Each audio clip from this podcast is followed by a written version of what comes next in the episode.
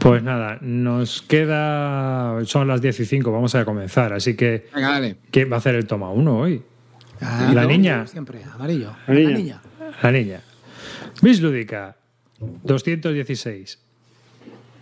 Toma uno. Hola hijos de V, bienvenidos a Bis Lúdica, el nido de Eurogamer sin corazón, donde analizamos las novedades que se compra Clean, las ranciadas que juega Rivas y los pepinos que juega Carte, pero los que siempre gana amarillo. Así que ponte cómodo, hazte un colacao y saca el papel higiénico que arrancamos.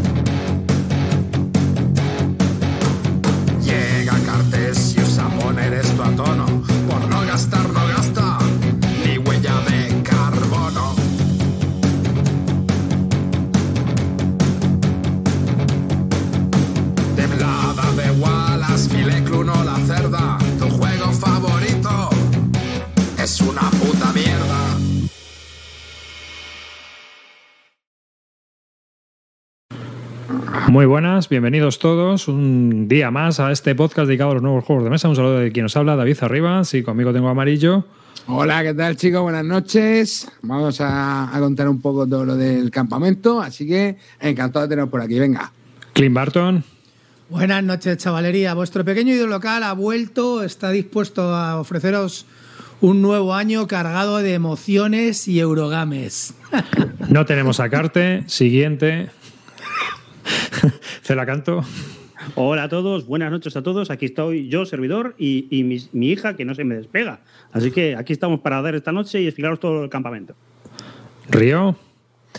Bueno, chavales, pues nada, mucha- encantado de saludaros desde aquí, desde el programa malo. Eh, los integrantes del programa bueno venimos aquí a dar calidad al, al programa. Y el crate Donosti, Calino. Alma Hola, mater chavales. de este campamento. Apa, chavales, venimos a encender la hoguera. Hoy arranca todo. Nos damos todos los datos y me voy. A tocar el piano, ¿no, cabrón? Una cantata de Bach y a casa y a dormir. Pues nada, venga, explica. Hala, dale, dale. Empieza Mavi, venga, suelta. Que tú tienes todo Bueno, la venga. Vamos, hoy vamos a arrancar con el tema de las inscripciones del campamento. Y como las herramientas que tenemos pues son un poco chungas, porque Twitch no nos deja mandar un mensaje de forma masiva ni contactaros por otra vía, lo que estamos haciendo para eh, con- comunicarnos con los bueno con los Suscriptores. Twitch, con los suscriptores de Twitch es mandarle un susurro, ¿vale? Así que le estamos, o sea, mirar vuestro vuestras- vuestro Twitch, vuestro susurro y arriba se está tecleando como un loco eh, todavía porque faltan algunos por meter, pero ahí ya deberéis ir recibiendo un enlace a un formulario, ¿vale? En ese formulario vaya a tener eh, toda la información, vaya a tener el tema de la inscripción, que, bueno, para daros la prioridad a vosotros, pues vaya a poder inscribiros con 48 horas de margen antes de que hagamos pública la dirección del formulario. Y ahí tenéis un poco, pues, toda la información del, del campamento, ¿no? El precio, donde hay que hacer el ingreso y todo. Un poco Cuenta el precio. ¿Cuánto vale, coño? Cuenta el El precio. precio son 60 pavos, ¿vale? Ya sabéis que las jornadas son del día 12 al 14 de mayo y que serán en el hotel. Barato me parece, chavales. Para el instituto eso es una mierda. Eso es una comida ligerita, ¿eh? Así es que ir Medio la cerda. más. Exactamente, con eso no tienen ni para un la cerda. O sea, fíjate, tirado. Y eh, nada, eh, ahí también tenéis el precio que hemos negociado con el hotel, ¿vale? Una de, los- de las cosas que nos hubiera gustado es que ya pudierais reservar la habitación desde este momento, pero desde el hotel nos dicen que eh, eso va a funcionar con un código que nos van a facilitar un mes antes del evento, ¿vale? Eh, nosotros tenemos un, Está- un, un mes antes, estamos intentando que nos lo den ya. Y aquellos que se vayan inscribiendo, pues imagino que les mandaremos un correo con ese código para que hagan la reserva. ¿vale? eso es. El, el ¿Cuánto método vale, el hoy hotel, ¿Cuánto vale el hotel amarillo? Está todo en el form, ¿vale? En ronda unos. Pero cuéntalo. A ver, este, Está espérate, déjame que lo abra. Voy, ¿Pero qué tío, a ver, déjame que lo Hay abra. precios. Se puede reservar Tenemos- habitación individual. Eso es, habitación doble uso individual, precio con IVA serían 66 euros por noche y la doble son 71. ¿Vale? Jode todo tan barato, tío. Por noche, ¿eh? Ojo. Por noche. Bueno, ¿Vale? claro, ya si, te, si te parece ya la pensión del peine por las cuatro noches. No te jode, macho. Bueno, entonces, eso sería, eh, los, los precios los tenéis ahí toda la historia, ¿vale? Entonces, cuando tengamos el código del hotel, eh, ya habremos recopilado esta información, que es lo que estamos haciendo a través del formulario de hoy, nos podremos comunicar con vosotros de una forma mucho más sencilla que a través del correo electrónico. Eh, Bueno, que ponemos un que- poco, explicamos un poco eventos que hemos pensado Sí, ya que, Sí, que sí, dale, dale. Bien hecho. Vale, lo que vamos a hacer, mira, una de las partidas es una partida de un mínimo de 24 personas a un máximo de 40 personas. La va a gestionar y la va a dirigir eh, Paco Gradalle con ayuda de Marc, como he comentado, y de más eh, personas que se van a inscribir como o que va, que va a dirigirse él directamente a ellos para que le echen un cable. Va a ser una partida eh, de rol en la que vais a jugar con uno de los cuatro equipos que van a estar formados por Arribas, por Río Salido, por Celacanto o por mí. Cada uno de nosotros va a formar parte de un país.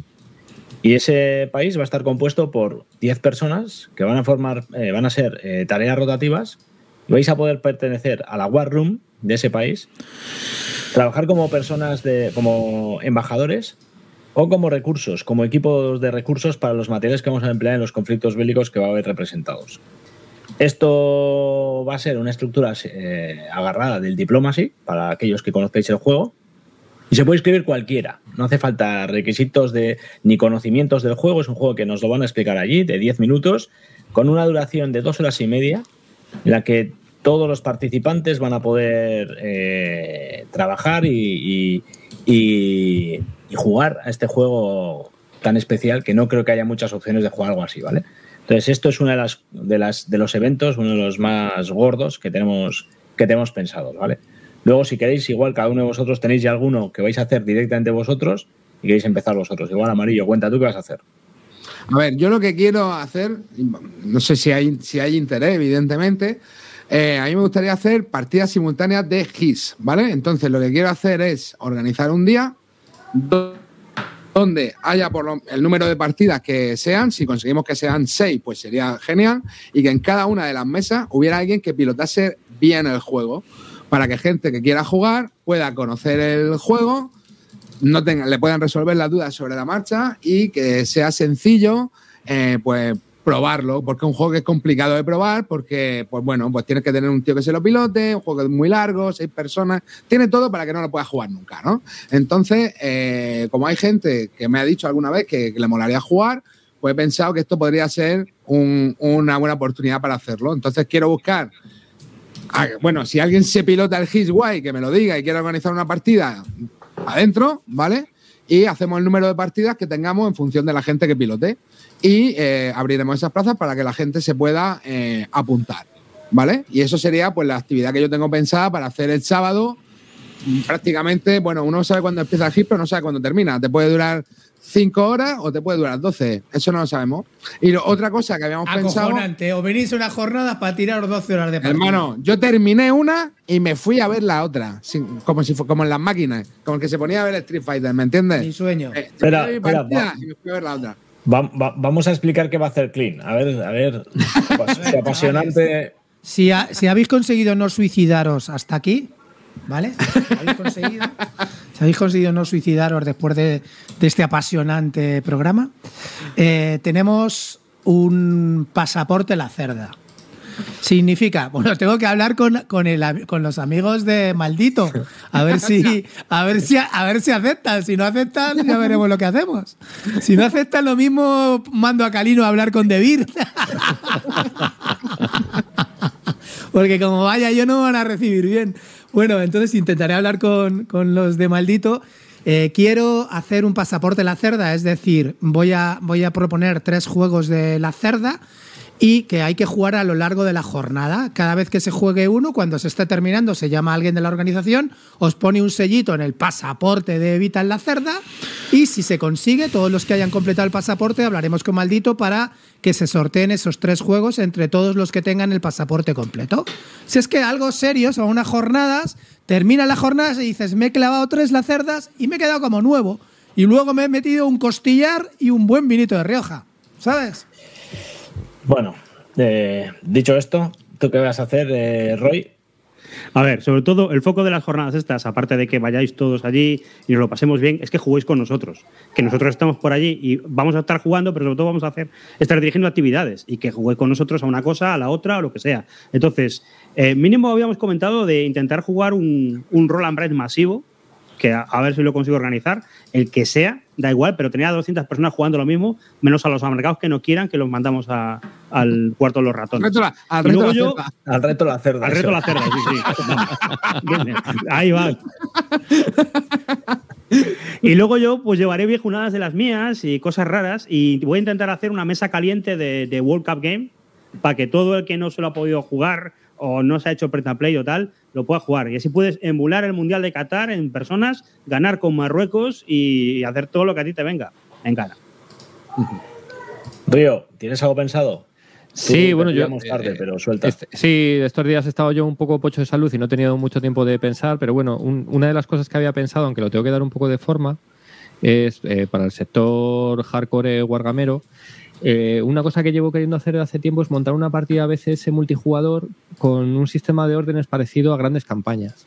No, para los que no sepáis, más o menos eso sería una partida donde alguien sería el general o, el jefe y iría, digamos, eh, organizando eh, órdenes para que cada uno del resto de jugadores, con una, con una formación de un juego que no sé, habría que ver si lo hacen Charrios o las Biscuit, eh, implementara esas órdenes luego dentro del, terreno, ¿no? Entonces, bueno, intentar hacer algo así masivo entre a lo mejor cinco o seis jugadores por bando y, y con, con- una, digamos, una distinta escala de, de órdenes también para que la gente que no tiene mucha experiencia se, se anime, porque no tiene que implementar todo, simplemente pues cogería una pequeña división, recibiría unas órdenes e intentaría plantearlas en el juego, ¿no? Entonces, bueno, un poco, esa es una de las ideas que tengo. Aunque bueno, tengo que pensar un poquito más a ver si eh, ahora que me he recuperado tengo un poquito más de tiempo, pero ya hablaré ya en, el siguiente programa de Vis, de Vis Bélica, eh, diré más, ideas que tengo.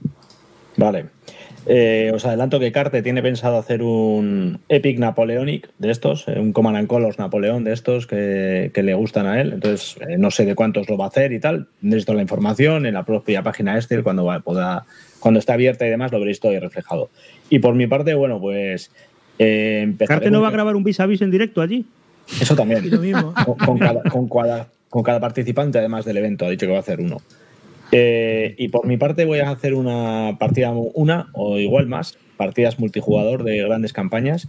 Eh, voy a empezar una academia de Stonewall Jackson Way en breve y todo el que vaya aprendiendo ahí, pues jugará, vaya aprendiendo o tenga interés en jugar eh, esta partida de grandes campañas, pues se abrirá y todo el que quiera para adentro. Y haré o una o dos o tres, porque hay varios de los que van a estar que juegan a grandes campañas y que me pueden echar un cable. O sea que todo el que esté interesado puede jugar allí a eso. Y poco más o menos, esto es lo que, lo que hay. Bueno, chicos, os dejamos, ¿no? ¿O qué? Seguimos Venga. nosotros ya, ¿no? Hasta luego. Eh, ha terminado 2022, comienza 2023, propósitos de año nuevo, no está Carte, no, no os voy a preguntar ahora vuestros propósitos de año nuevo, porque si falta Carte, pues lo suyo sería que lo habláramos entre los cuatro. Pero si queréis, hablamos un poco del tema que yo tenía preparado para este día. ¿Eh? Sí, sí, Vamos pero haciendo teníamos tiempo. una cartelera, ¿no? De periodismo de investigación, ¿no? Sí. ¿no? ¿Tenemos una cartelera de periodismo? No, no. No. tenemos La puta, macho. Otro, otro reportaje de investigación de Arribas y no Hostia. tenemos cartelera. Eso hay que hacerlo, tío. Sí. O sea, pero es lo que hay. Cago en la leche, tío. Arribas, exige cartelera ya, coño. Quiero cartelera ya. 30 minutos, dice Cartelcito, ¿eh? Cojo, que viene con la calma, ¿eh? Bueno, bueno, pues a lo que vamos. Que, ¿De qué vamos a hablar en este 2023 que hemos comenzado? El otro día estaba dándole vueltas, eh, como dije, pues mi idea es ir haciendo algunos informes, ¿no? O sea, algún pequeño reportaje más periodístico, con más investigación, ¿no? Algo más profundo, más de lo que se suele hacer en este, en este mundillo, que es la reseña de la novedad y tirar para adelante, ¿no? Había el otro día una anécdota muy divertida de Dan Turot en Facebook que, que decía, si quieres hacer una reseña positiva, solo necesitas jugar una partida y que te guste el juego. Si quieres hacer una reseña negativa, tienes que cumplir los siguientes siete pasos. Pues esto es, es una pequeña Bueno, a lo que voy. 2023 ha terminado y ha sido un año que ha terminado, digamos, el periodo también post pandemia en el cual hemos estado confinados, estamos volviendo a la normalidad. Sí que es cierto que tenemos el problema de la cadena de suministros, la guerra de Ucrania, es decir, hay cierta crisis ahí subyacente. Pero yo he estado investigando un poco y dándole un poco a la, a la vuelta a la cabeza sobre las tendencias de los juegos de mesa eh, que estamos viviendo y que vamos a ir viendo durante el futuro. Creo que estamos viendo un cambio también de paradigma porque sí que es cierto que aunque las ventas este año han bajado, están subiendo mucho, hay actores principales que están apostando mucho por los juegos de mesa y hay compañías muy importantes que están detrás de, nuestra afición. Entonces, siendo una afición consumista donde hay pasta de por medio, donde hay kit starter de 3 millones, 4 millones de euros, pues vamos a ir viendo cambios. Y hay unos cambios de tendencia que yo, sé- yo creo que son claros. Entonces, me gustaría, el informe os lo he pasado también a vosotros anteriormente para que lo leyerais y así podemos comentar un poco punto por punto a ver qué nos parece, ¿no? Y también un poco con la gente que está en el chat aquí viéndonos en directo. Y es eh, lo siguiente, ¿no? El, el primero de los puntos que yo quería tratar es la desaparición del juego clásico, por antonomasia. El juego, el Eurogame clásico. Pocos juegos empiezan a ser similares.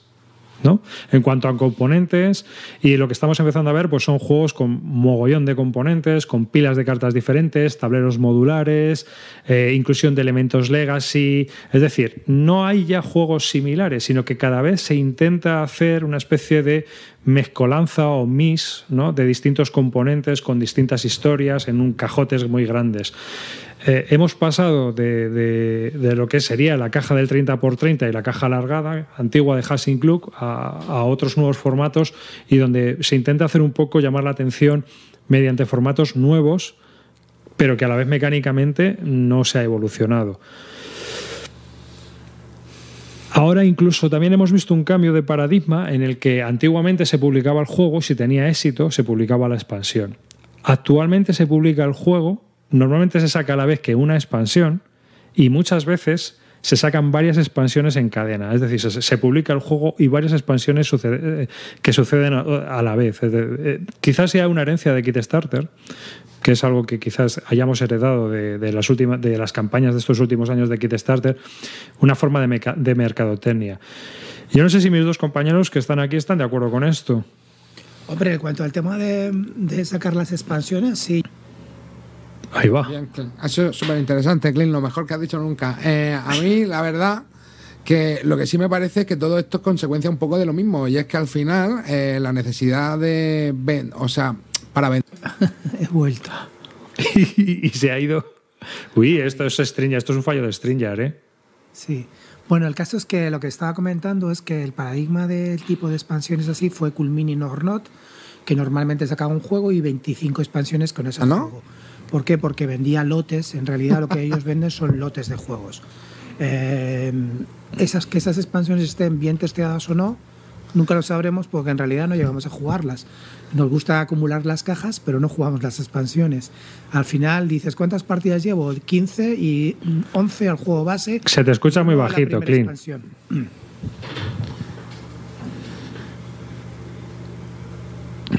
Bueno, ya está. Va- Voy comentando y ahora intento arreglar esto. No, yo lo que lo que estaba diciendo es eso, que al final todo un poco esto es consecuencia de lo mismo, ¿no? Al final eh, uno de los argumentos de venta que tiene es hacerlo más grande, más bonito y más que ocupen más espacio y al final pues tenemos un poco esta tendencia, ¿no? Y luego, claro, al final de las expansiones, pues también necesidad de dar más para hacer tu producto más atractivo en una jungla que es Kickstarter, tío, porque hay muchos lanzamientos de juegos. Todos los juegos ya compiten por, ya yo creo que están compitiendo por espacio, porque son cajotes eh, con un volumen de la hostia. Y ya está, Mira, y eso otra- es lo que yo veo. Y, y incluso el otro día me sorprendió, tío, ver el tamaño de la caja del hit. Pues claro, yo la había probado en el Club del Ahorro, pero el otro día lo jugué en físico. Y cuando vi el cajote, dije, ojo, cuidado, ¿eh? Esto no es fino. Yo, Que, pensaba ver, que sería más pequeño. También hay que tener en cuenta que antiguamente cuando sacaban una expansión era mm, porque querían darle una nueva vida al juego. Generalmente se sacaba una expansión después de haber visto cómo, cómo la- reaccionaba al juego, eh, probaban, testeaban y buscaban cosas nuevas. Hoy en día no, hoy en día no se esperan a ver cómo va el juego, eh, qué opiniones tienen los que lo han jugado, dónde falla o dónde tal para corregir. Aquí no, aquí se saca todo y, y ya veremos y en realidad ellos piensan que no lo vamos a jugar y es la verdad. Si os digo la verdad, ¿cuántas... Por ejemplo, os pongo un ejemplo, el Ankh, que venía con 25 cajas. Mira, el otro día yo jugué del Nemesis, tío. El Nemesis Aftermath ese. Lo jugué con los nuevos personajes, eso. Y la verdad que estuvo guay. Pero es lo que te digo, todas las partidas que había jugado anteriores al Nemesis eran al base. ¿Sabes? Sí, evidentemente lo que yo estoy comentando es que antiguamente sí que se esperaban un año, pero ahora mismo se sacan todos. Entonces, si estamos hablando, por ejemplo, de Lank, ¿cuántas, qué, qué gente ha jugado a, las expansiones de Lank? Aparte de la del faraón. Nadie, prácticamente, nadie ha probado las cajas. Las expansiones del Bloodborne. Si os, aco- os acordáis Sí, de Bloodborne, ahora han sacado un montón. pues han sacado 27 cajas. ¿Cuánta gente ha probado las 27 cajas? Pues poquísima gente. Entonces, en realidad, no sabemos si eso está testeado, si no está testeado, si se ha jugado mucho, se ha jugado poco, da igual. Pero sirve, sirve para vender el juego, ¿no? Realmente al final ahora de lo que se trata es del completismo, ¿no? De tenerlo. Efectivamente, ¿no? Sí, tú o sea, lo, lo que se llama el FOMO, ¿no? El Fear of Missing Out, ¿no? Sí, sí, pues sí, entonces, si tienes miedo a perdértelo, pues sueltas la panoja y compras, vas all in. Y es la única Hombre, manera. Yo acabo de ¿Lo hacer un pruebas o no? fomito, FOMO bueno con el Stonewall Jackson de cajón. El Claro. ¿Tú qué tipo? Todavía no lo, he, no lo he jugado. Pero este mm, me lo pillé el otro día, por si acaso. y, has hecho, hecho bien, porque ya se está especulando con él y no, y no hay ni, falta de juego. Pero sí que es cierto que, yo veo esa tendencia y, y para mí es un poco preocupante porque, como dice Clint, tío, es que dejan de ser los juegos estar testeados. Es decir, tú no, no puedes haber testeado el juego con tres expansiones. A no ser que lo hayas troceado, claro. A no ser que hayas hecho lo que un borde exterior, ¿no? Y entonces estés vendiendo lo que es el juego.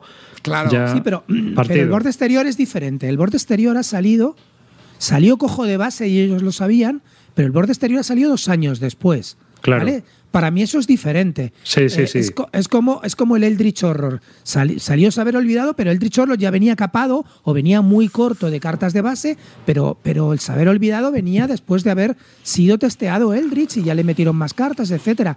Eso es diferente. Lo que estamos hablando es la táctica que tiene Cool Minute, por ejemplo, de 10 cajas, eh, cada una expansión diferente, con unos nombres tal, unas cajas maravillosas que las ves ahí con unas portadas acojonantes y dices, macho, ¿cómo voy a perder esto? Si el juego tiene que ser la leche, me las tengo que comprar todas.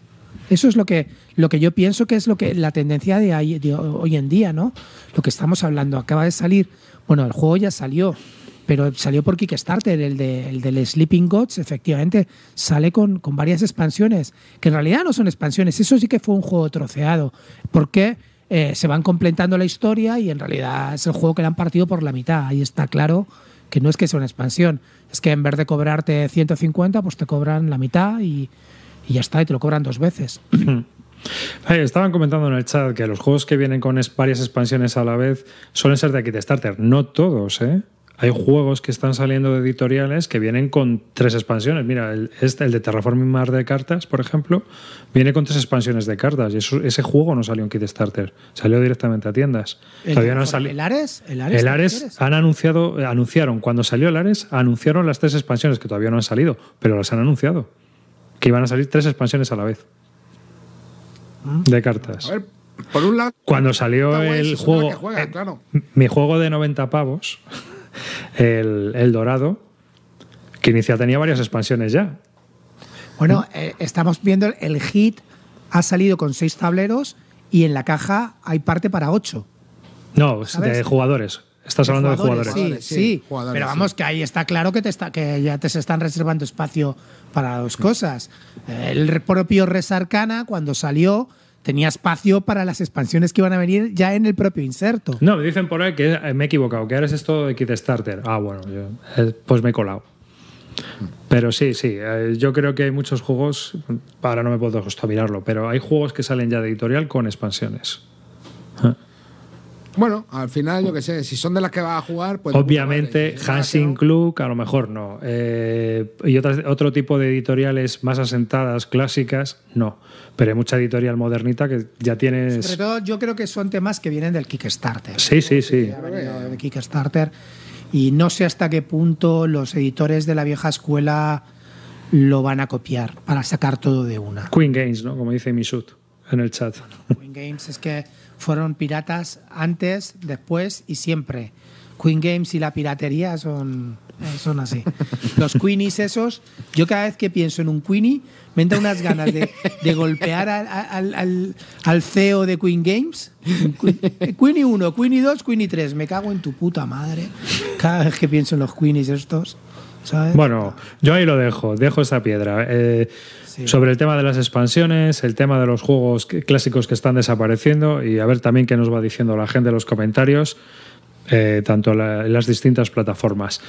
Otro tema de los que yo os quería hablar es que cada vez es más importante el sector de los juegos educativos, el de los serious games, ta- también en tablero, ¿no?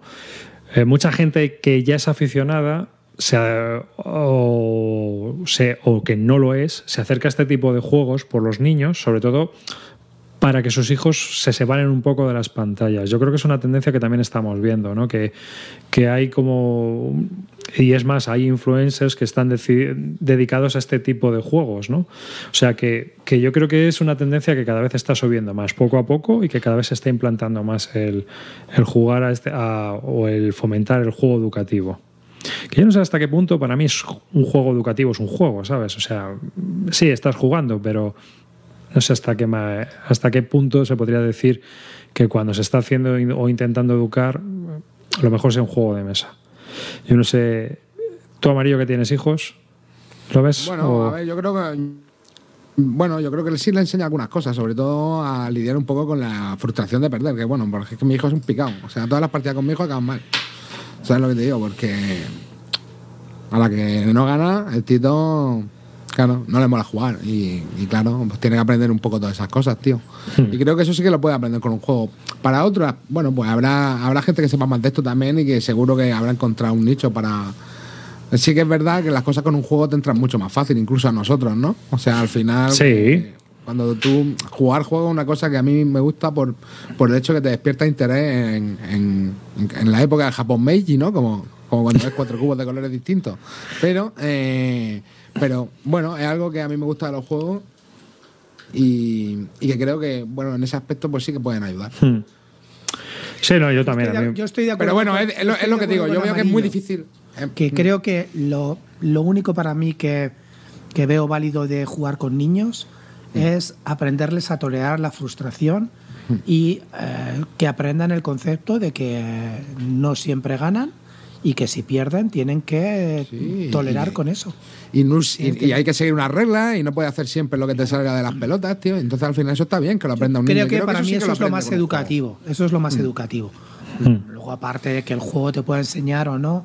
Yo creo que, lo que una de las cosas más importantes que enseña el juego es a tomar decisiones, Claro. ¿sabes? A decidir. Sí, claro. A decidir, claro. Sí. O sea, Bueno. sí hay cosas, sí hay habilidades que creo que se puedan entrenar con los juegos, ¿no? O sea, Hombre, no- eso está claro, o sea, pero sí. que yo creo que una de las más importantes es la decisión, Mm. El decidir. Bueno, eh, este punto yo creo que sí es importante. Se han incrementado el número de novedades y ahora hay mucho hype. Hemos pasado de ferias de Essen donde se podían probar y comprar los juegos, te los podías traer de Essen, a un Essen donde no se pueden adquirir muchas de las novedades presentadas debido a problemas en la cadena de suministro, a que simplemente se están mostrando proyectos y se quiere adelantar el hype, a que se van a, presentar en crowdfunding eh, próximamente, eh, este 2023, por ejemplo. Y yo creo que eso ha deslucido, para empezar, la feria de Essen. Es decir, la hace menos interesante. Y por lo tanto, pues desincentiva un poco también su visita. Tú, Clint, que has estado varios años, ¿cómo lo ves? Yo es que creo que mm, no es que desin- desincentive la visita porque en realidad es en vas si te gustan los Eurogames y quieres comprar algunas novedades que vas- sabes que por problemas varios, por traducciones, por lo que sea, muchas veces decimos que siempre están aquí, pero no es cierto. Muchas de las novedades que han salido en Essen han tardado tres meses y muchas de ellas aún ni siquiera han salido aquí en, aquí en español. Entonces tú vas a comprar algo. Yo lo que veo mal de Essen es que eh, si salen los editores a vender sus juegos, se están ahorrando la distribución, ¿por qué cojones no rebajan los juegos y los venden más caros que si los compraras en una tienda online? Es decir, si te estás ahorrando el 50% que tú le pagas a la distribuidora, ¿por qué no haces un 25% de rebajas en los juegos que vas a sacar, vas a sacar durante un periodo determinado en ese? Eso es lo que no entiendo. A mí eso es lo que me desmotiva de ese, sinceramente. ¿Tú, Amarillo, cómo lo ves? Bueno, es lo que te digo, a ver. Si es que es lo que te digo. También el hype luego yo creo que también te- se te va pasando un poco, ¿no? Eh, sobre todo a mí, ya os digo, a mí lo que más me limita ahora mismo es el espacio. Y como tengo muchas cosas sin jugar, tío, que quiero jugar, pues también me cuesta venderlas, ¿sabes lo que te digo? Así que es verdad que, por ejemplo, en el tema euro estoy haciendo una purguita. Pero, pero es lo que os digo, tío, al final hay muchos juegos, los juegos se están poniendo mm, bastante caros y no puedes ya probar con tanta alegría, ¿sabes lo que te digo? Entonces, bueno, si tienes a lo mejor un club o algún sitio, una asociación, como, como ahora está yendo Clean y tal, y, y puedes jugar ahí, pues la verdad que mola también eh, poder probar cosas.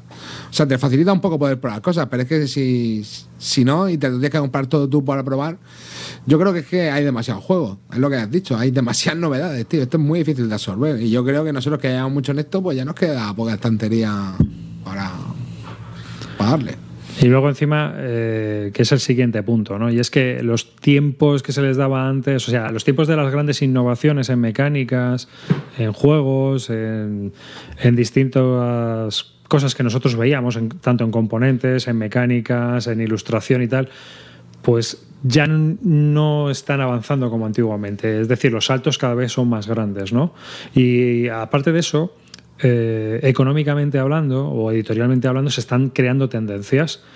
Y entonces todo lo que, cuando un juego demuestra que tiene éxito, se continúa hasta, hasta la saciedad. Escape rooms, exit, todo escape room. Puzzles de misterio, puzzles Bueno, de sí, misterio, tío. libros De hecho, misterio. No, entiendo por qué pasa eso.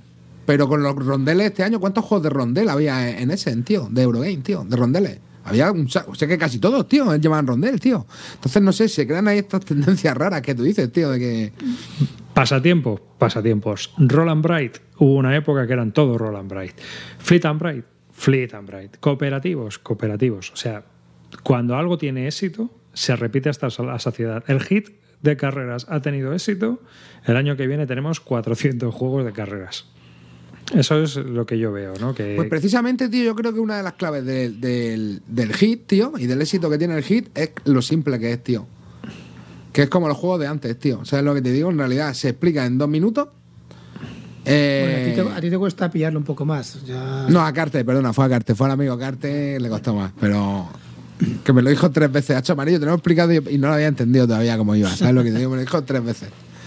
Eh, pero claro, yo creo que precisamente el triunfo del hit es eso, ¿no? Que es un juego un poco como los de antes, yo creo. O sea, un juego muy sencillo de jugar, sin tanta complicación y que es divertido, ¿sabes lo que te digo? Y, y ya está, tío. Y cada vez hay men- menos juegos, tío, que tengan una explicación corta, ¿sabes? Porque a, a veces los juegos buenos, tío, son los que te pueden explicar fácil, pero que luego de, tenga to- rollo, De todas tío. formas, estamos hablando de la innovación, pero yo, eh, yo sé que sois unos haters para esto, pero creo que de verdad la innovación donde se ha producido y se sigue produciendo es en Kickstarter. Es en Kickstarter, Lo siento, sí. pero es así. sí, pero es una verdad. innovación. Tanto inno- en innovación a, a nivel de materiales, que han sacado cosas alucinantes, que a lo mejor con una producción normal no podrías, tanto a nivel de mecánicas. Todos estos rollos que hay ahora de juegos temáticos, eh, cortados en capítulos, tipo Tainted Grey y todo esto, esto ha salido de Kickstarter, señores, es así. Es que la gente critica y habla mucho, pero ahora mismo donde está el meollo y donde está el fregado es en Kickstarter. Y es así. ¿Nos guste o no nos guste? Sí, no, sí. no, a no, ver, no, si sí, el- yo estoy de acuerdo contigo. Claro. Pero si el principal problema que le veo aquí que Kickstarter, brother, es lo que os digo, que, que al final esa tendencia a hacerlo todo ultra grande te limita mucho a la hora de hacer adquisiciones, tío. Y es que, joder, Clint, tú tienes una cantidad de cajotes ahí respetable. ¿Sabes lo que te digo? O sea, es que ¿cuántos, cu- cuántos más puedes meter? Es que es la historia esa, tío. Que es la parcela, ¿no? La parcela, una parcela que está libre todavía, ¿no? A ver, eh, claro que evidentemente me como mier- mejones mi que, claro. del Kickstarter, me está hablando de la Gran Muralla, claro que me los como, pero hay juegazos que me he comido también guapísimos. O sea, y estoy súper contento. Yo, de hecho, sigo entrando a Kickstarter, lo siento, es así. No, y ¿Por muchos qué? de esos juegos luego Porque se ahora mismo por me da más pereza, claro, a mí ahora mismo me da más pereza pillarme el último euro de Essen que un juego de Kickstarter que vea que como lo que siempre os he dicho eh, el, el Leo el Leo dándome verano fiesta amor salvaje en la playa o tengo a Gaceto con mantita pizza y peliculita de, de Netflix sabes pues ya está tú eliges amiguito no Bueno, lo malo es que Leo te lleva en un viaje de tres años. Te Sí, lleva en un viaje ya, de tres años. Leo me promete- a ver, Claro. lo que todos hemos tenido desamores de verano y a todos nos han roto el corazón en verano, ¿no? Pues Leo me lo ha roto unas cuantas veces. Y Blacklist no es que me lo haya roto, es que me ha partido el alma, ¿sabes? Quizás no es que, del alma y otra cosa. Quizás es que con tantos juegos es más difícil ver la innovación, porque a lo mejor también tú date cuenta que estamos muy saturados de juegos del mismo tipo, ¿no? O es lo que muchas veces nos llega, hay tantas novedades que colocación de trabajadores, todo colocación de trabajadores y sigue habiendo juegos de otras plataformas y juegos donde se intenta innovar, pero no los vemos. También puede Pero es, que es lo pasar que, eso, ¿no? pero es que es lo que pasa, tío. Eh, Eso, eh, ante la avalancha de juegos que hay, es imposible poner filtros, tío. Si es que es la teoría del long tail. ¿Sabes lo que te digo? Ya, Al ya, final, sí, cuando, sí, se produce, cuando se produce sobreabundancia, eh, la audiencia no puede establecer filtros. Hay tanta. El que tiene éxito es el que se lo lleva todo. Exactamente, que se te va a escapar. O sea, es imposible destacar de ahí. Porque al final hay tantos peces ahí que o tienes pasta detrás o, o- o es imposible tener. O llama la atención. O llama la atención porque tiene que ser muy especial. O bueno, o puedes pegarla, tío. Puede ser como el tío este, el, el del Kingdom de Monsters, tío. Pero claro, este tío lleva unas miniaturas, tío, que llamaban mucho la atención. ¿Sabes lo que te digo? Luego te pegaba un sablazo del copón, pero solo con las miniaturas, tío, hay gente que dice, hostia. Bueno, no, a pues ver, a mí me no solamente con las miniaturas. Mira, el Kingdom Death Monster es un gran ejemplo. Sí, Es no, pero no, pero que luego puede molar. Déjame pero que diga una que- cosa. Déjame que te diga una cosa. El Kingdom Death Monster es un grandísimo juego. Es un juego que no es, que no es accesible para nada. Tiene una barrera de entrada carísima, es muy difícil de conseguir, pero es un juego que ha innovado muchísimo, que hay un montón de juegos que han copiado la mecánica del boss, de la pelea con el boss y incluso de la campaña. Ese juego es la hostia. ¿Cuánta gente lo ha jugado? Poca. ¿Por qué? Porque Claro. llega muy poca gente. Es muy complicado de conseguir. Eso solo consigues en Kickstarter. Claro, claro, porque eso es eh, la idea de un loco. Es que para eso es Kickstarter. Claro, efectivamente. Sí, sí, sí. Sí, es que, a ver, Kickstarter yo lo divido en dos, en dos cosas. Una, para ayudar a alguien que no saca una un pequeño autor que quiere sacar un juego adelante y le apoyas. Y otro, para un proyecto muy loco como el Gloomhaven, como el Kingdom Death Monster. Proyectos así que ninguna editorial en su sano juicio los publicaría de primeras. Bueno, es que un producto muy arriesgado, tío. Además, pero Claro. lo que os digo, ¿no? Al final llevaba esas minis que también ayudaban un poco a, a darle esa visibilidad, que a donde yo iba, ¿no? Que al final es difícil. Y ta- también era otra época. Antes había también menos juegos, ¿no? A lo mejor en, en Kickstarter. Pero ahora es muy complicado. O sea, tienes que hacer un, algo a lo bestia, tienes que hacer las cosas a lo De bestia para poder formas, destacar también un te poco. digo que Kickstarter también em, está sufriendo problemas. Es decir, cada vez cuesta más meterse en juegos de claro. Kickstarter porque como hay tantísimos y hay tanto aluvión, ya no sabes dónde te metes. Ahora Eso mismo es, no lo sabes. es. No lo tienes claro. Salvo las grandes compañías. Claro. Siempre estás atento a Wacken, siempre estás atento a Coolmini, siempre estás atento pues a las típicas, ¿no? A, a típicas compañías. Bueno, pero eso es porque bueno, son compañías que ya lo hicieron, o lo hicieron bien o cumplieron en algún modo las expectativas en el pasado. O sea, que eso es lo normal. Entonces, claro, cuando es nuevo, ahora te es jodido, tío. Es muy es un mundo salvaje eso. Porque es lo que te digo, vas a tener que competir contra esta gente que, que hace. te saca un chulo por 300 pavos y lo vende sin despeinarse. ¿Sabes lo que te digo? Entonces, bueno. Ah, otra tendencia que yo estoy viendo, mucho, bueno, esta, todo, la hemos, todo lo hemos visto, pero hay que ponerle nombre, y es que ahora no sale un juego sin modo en solitario. Hemos pasado de los juegos de 3 a 5 a los juegos de 1, 3 y 5. O sea, mm, siempre va, puedes jugar en solitario. Hay bots, automas, diagramas de flujo, lo que haga falta, pero modo en solitario hay. Está creciendo muchísimo. Y, y a mí me parece genial, porque creo que da la oportunidad. No, yo, yo lo veo estupendo. Que te den la posibilidad. Y otra cosa es que luego, bueno, esa posibilidad sea aprovechable, pero que te la den. Yo A lo mí, veo estupendo. a mí, sinceramente, a ver, mm, si te gusta esta afición, eh, mm, quítate las caretas y no tengas miedo a jugar en solitario. No pasa nada por estar tú solo, abrir una cajita, desplegar tu juego y ponerte a jugar tú solo contigo mismo. Eh, siempre tengo la bromita de Rubén, que Rubén Herrero que decía, bueno, tú ahí con tu copa balón, disfrutando, haciendo tal. A mí eso me encanta, tío. Yo qué sé, ¿qué quieres que te diga? A mí me mola. Pues te haces una copa balón, te pones y te echas tú, tú solo, y empiezas a tocar componentes, te olvidas de ponerte el videojuego y empiezas a tocar cosas, a tirar dados, a lanzar, a jugar cartas, a, A no hacerte trampas historia. a ti mismo, a no hacerte trampas a ti mismo. Yo qué sé, a mí me parece que es un paso que tarde o temprano todos los reacios pues también tendrán que pasar, que no pasa nada, no hay nada malo en ello, no es un desprestigio. A veces no tenemos un, un- un club social tan enorme para, para poder jugar a la afición que nos gusta. Y yo lo que, lo que me parece fatal es amargar a tu familia siendo el pedigüeño de los juegos, tronco. Pues no pasa nada, para eso tienes un modo solitario que te ha hecho tu amigo David Turchi, que generalmente es una puta mierda, pero te colocas ahí tu bot de David Turchi y a jugar. Y no amargas a tu mujer diciéndole, rogándole partidas, tío. Ya está, no pasa nada. O al revés. Hmm. No, yo estoy totalmente de acuerdo contigo. ¿eh? Yo creo que el juego en solitario pues es un plus y ya está. Y te permite eso. No está tocando la nariz, no depender de, grupos o historias y tal en ciertos momentos en los cuales, bueno, pues te apetece jugar y no tienes a nadie con quién. Claro, eh, es que evidentemente a mí me encanta jugar. Yo, eh, si me dices, dices, ¿cómo prefieres jugar? ¿En solitario o con gente? Con gente. Pero hay veces pues que no puedes quedar con gente, o no tienes, o, o que estás deseando, o que es un juego que te flipa mogollón y que quieres jugarlo tú solo. Quieres explotar un poco las posibilidades que tiene el juego. ¿Qué hay de malo en eso? No creo que nada, ¿no? No, no, no, va, hombre. No, no, yo, yo- no suelo jugar en, yo no suelo jugar en solitario por el tema de, de que no tengo un sitio donde desplegar el juego y jugar tranquilo. Si no, pues sí que lo probaría. ¿Sabes lo que te digo? Porque al fin y al cabo, bueno, estás jugando. A mí luego- me encanta. Yo, últimamente yo juego solamente en solitario y es la verdad, no juego a otras cosas, juego los LCGs. Los LCGs en solitario a mí me flipan, tío. Me parece un juego maravilloso para, para jugarlo, para ver Bueno, posibilidades, para... Es que el Arcan Horror te lo puedes pasar de puta madre tú Claro, solo. Claro. Pero flipante, vamos. Hay partidas que me las paso de puta. O, o, o el Champions, tío.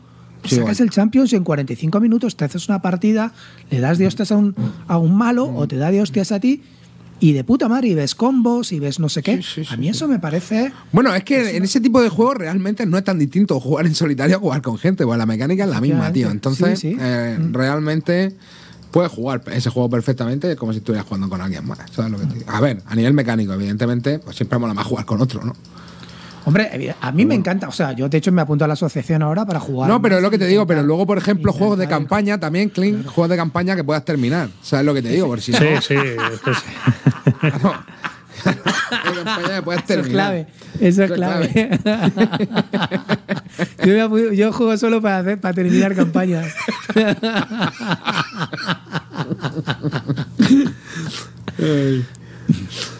No, pero por ejemplo, hay juegos narrativos, ¿vale? Mm, Que, que te apetece jugarlos más solos que ponerte a leer. Mm, Hay juegos en los que tienes que leer mucho. me Holmes, parece tío, te lo clavas solo de puta madre, vamos. Claro, tío, es que creo que eso te lo juegas tú mejor solo que estar leyendo a los demás, ¿no? Sí, Eso igual que el Sherlock, por ejemplo. El tío. Sherlock, por un ejemplo. Sherlock, tío, claro, un Sherlock Holmes te lo juegas de puta madre solo. Con tu copa balón. Con tu, Con tu vamos, copita tu balón, sí. aunque sí, sí, siempre sí. estaba ahí la coña de la coñita del Herrera. Y, Ay, yo solo muevo aquí, hago tal con la copita de balón. Pues sí. Yo, yo creo que también, yo estoy de acuerdo con vosotros.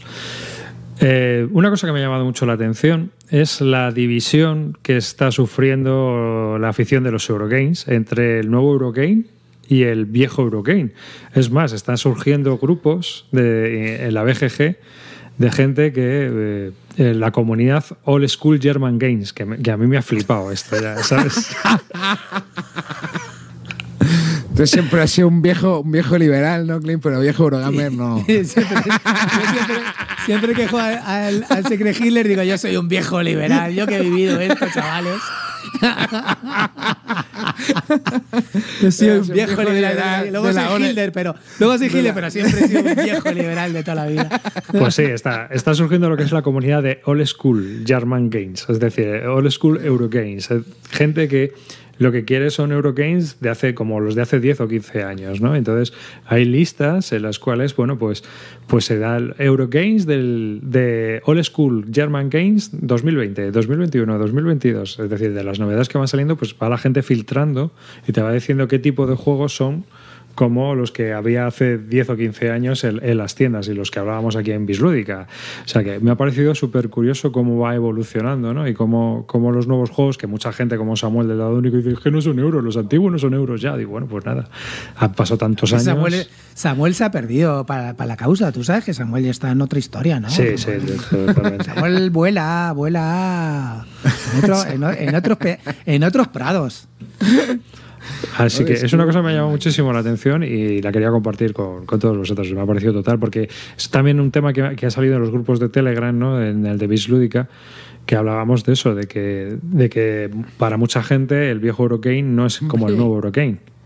¿Eh? Hombre. Hombre, don toma uno. sándwich, Se ha bebido el zumo y aquí tenemos a ver. Un Bravo. cumpleaños un lunes después de la, de la reentrada de la reentrada de vacaciones es una putada. Pero había comida gratis y hay Cartesius, hay Cartesius, De amigos. hecho, Carte, se ve que activa la localización del móvil porque tenemos aquí a tu madre de club fan de Cartesius y no ha preguntado nada de. No, pero sí, ha llegado bien, ha llegado bien, señora. So- No. Solo voy a decir que llevo una cerveza, una copa de vino y una copa de cava y ya, no voy a sabía ser yo, ya sabía yo que no ibas a desaprovechar un cumpleaños, Carte. y no voy a ser sin ni, batín. ni la mitad ingenioso camarillo esta noche. ¿eh? O sea, Viene, viene sin batín, como apuntan aquí en el veo, chat, ¿eh? veo con, con cuello de camisa, del trabajo. Sí, sí, sí, sí, sí. Bueno, perdona, perdona, seguid hablando vuestras mierdas. Os Estaba, estaba escuchando y digo, madre mía. So- solo voy a decir una cosa, ¿vale? Solo voy a decir una cosa. ¿Os habéis fijado que si Clint Barton falla, tenemos que meter el suplente a un star player como hace la canto? Pero si el newbie de relleno no está, aquí no pasa nada. Yo te echaba de menos, tío. Yo te echaba de menos, ya lo sabes, tío. Macho, gracias, Juanra. Ha puesto Juanra en el chat. Dice, Cartesius en el chat está participando más que en el programa. Me ha parecido sublime. es posible que tenga las mejillas algo rojizas, eso es cierto, no, no- no lo voy a negar. Y, y que vocalice menos de lo normal. Así que voy a hacer como siempre y me voy a callar. Venga, venga. Estáis ahí con el mega reportaje de- del documental de, de arriba, ¿no? Sí, uh, ya ves tú. A ver, mira, otra cosa que, que me, me gustaría hablar con vosotros. Los remakes. Cada vez hay más, más remakes de los juegos. Hay- cada vez hay más segundas ediciones, remakes y revisiones y continuamente Hostia, se, el último- se el están último- acortando los plazos. Es decir, que por ejemplo antiguamente se tardaban 7 8 años en sacar la segunda edición y ahora ya tenemos segunda, tercera, cuarta. El último que he flipado, eh, que he flipado que lo vi ayer, que me quedé loco, es el nuevo remake del Teotihuacán con una caja mucho más grande, con todo el Teotihuacán deluxe, que digo, pero esto es una puta locura, tío.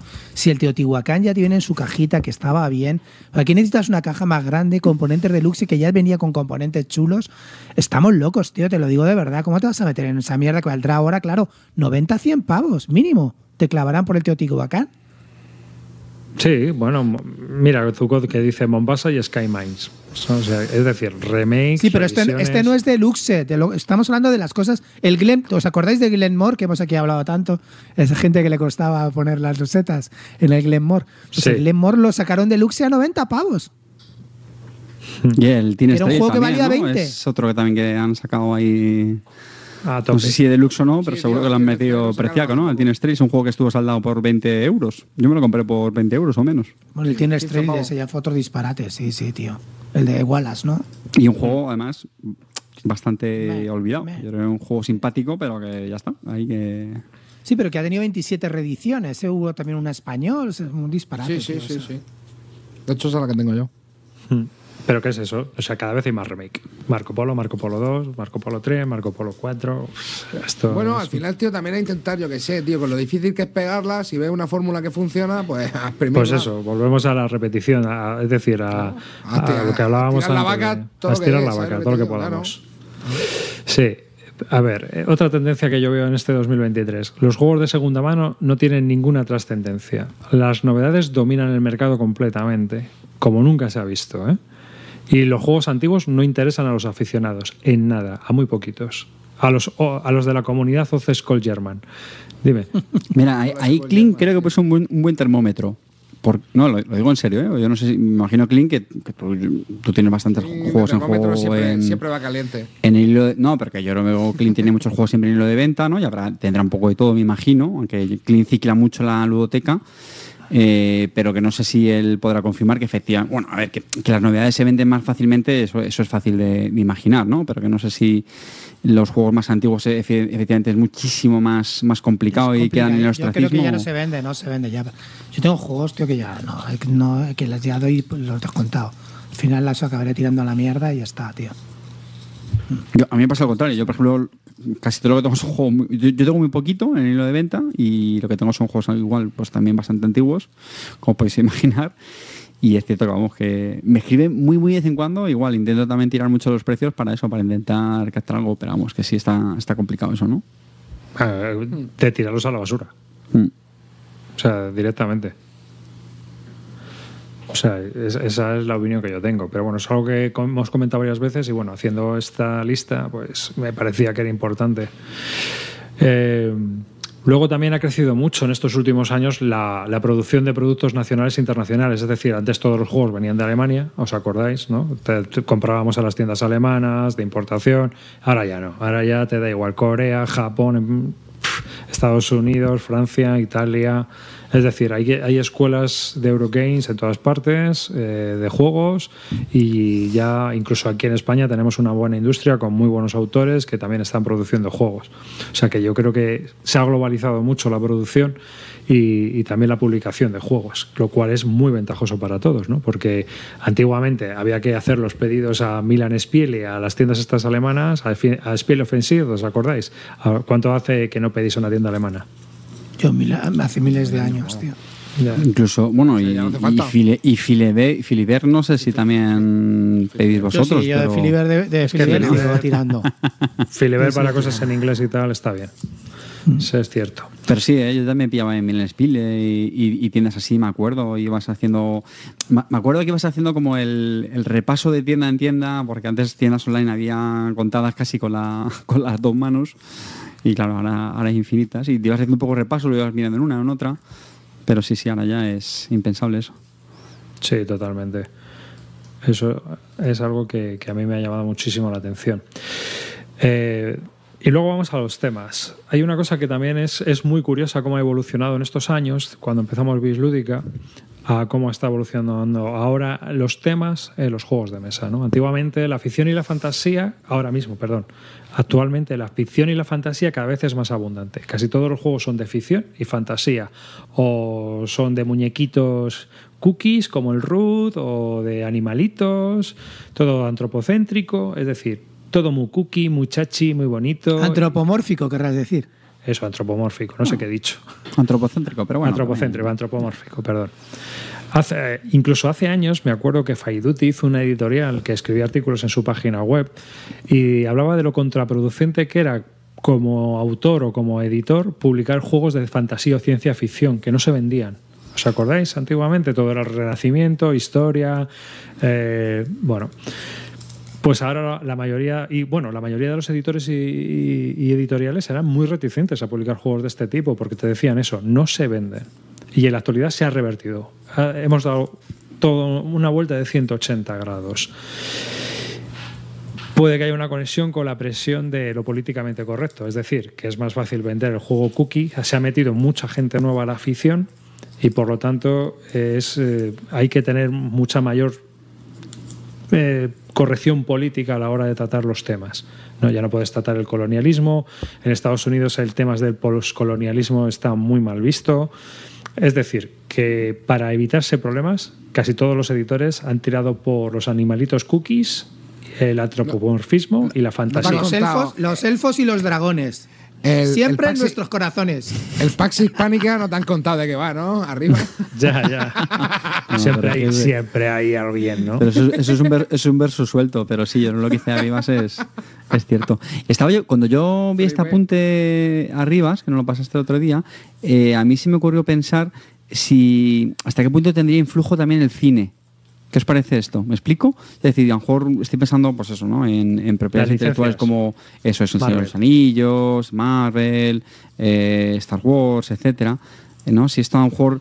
O sea, la, la reflexión sería hasta qué punto creéis que el cine influye también en las, en las temáticas de los juegos de mesa, porque al final es una industria ¿no? también eh, importantísima, ¿no?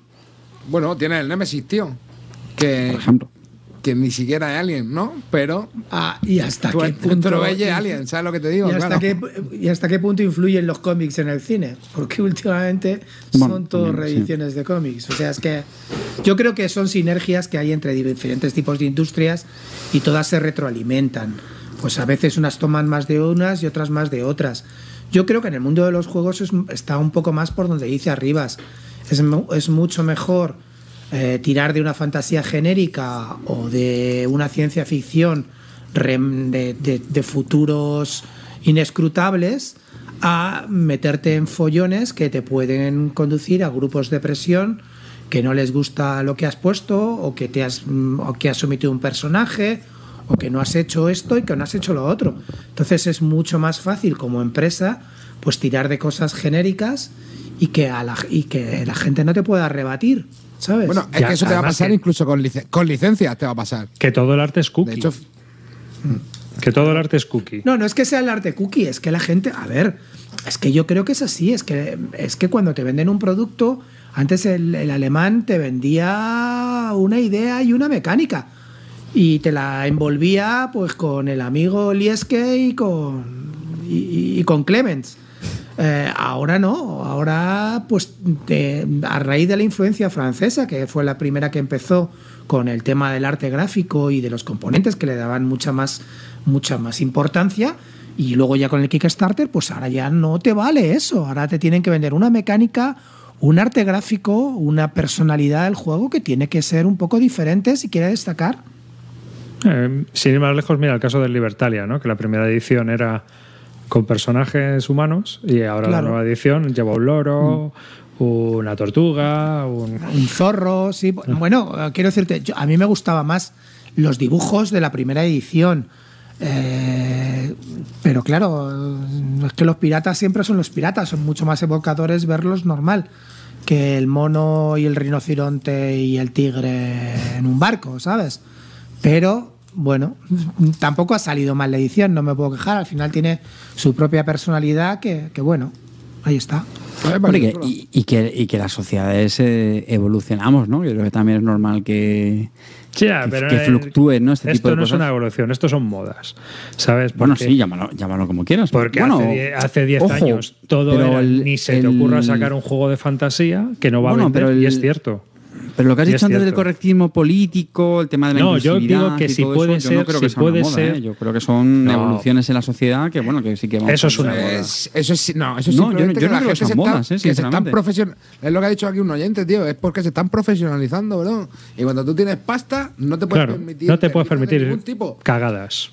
Bueno, pero lo que yo quiero decir es que hay cosas, hay dos cosas diferentes. Un tema modas en cuanto a temas, lo que estamos hablando, si es más eh, fantasía, ciencia ficción o lo que sea, y otro y otra cosa es el- lo que yo digo, o sea, temas de, de inclusividad o Sí, de la pero- corrección política. pero históricamente- bueno, insisto, yo, yo sí creo que es cómo va, cómo va cambiando la sociedad y, y ya está, ¿eh? Pero que no vamos a mejor. Que es que podemos volver otra vez a peor. es a lo que voy. No, o sea, otro no- debate yo- aparte que Yo no lo llamo no. evolución, yo lo llamo moda, porque Yo en no el lo siglo. sé si vamos en a el peor a siglo- mejor, no tengo ni idea. Ya, pero tú- ¿Hemos salido siglo- mejor de la pandemia, Arribas? en el siglo- no, ¿Hemos salido o no? hemos salido, pero no mejor. Bueno, Calino ha dicho que él sí ha salido mejor de la pandemia. Yo dudo de que tú hayas salido mejor de la pandemia, amarillo.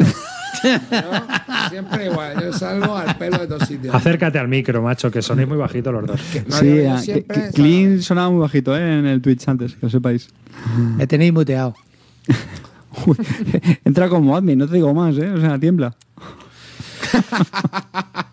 Bueno, yo, yo digo que, que simplemente, pues ahora los temas son todo eso, cuquichachis fantasiosos y no, no vemos más. Es curioso que, que ahora lo que predomina es lo que antes se evitaba publicar.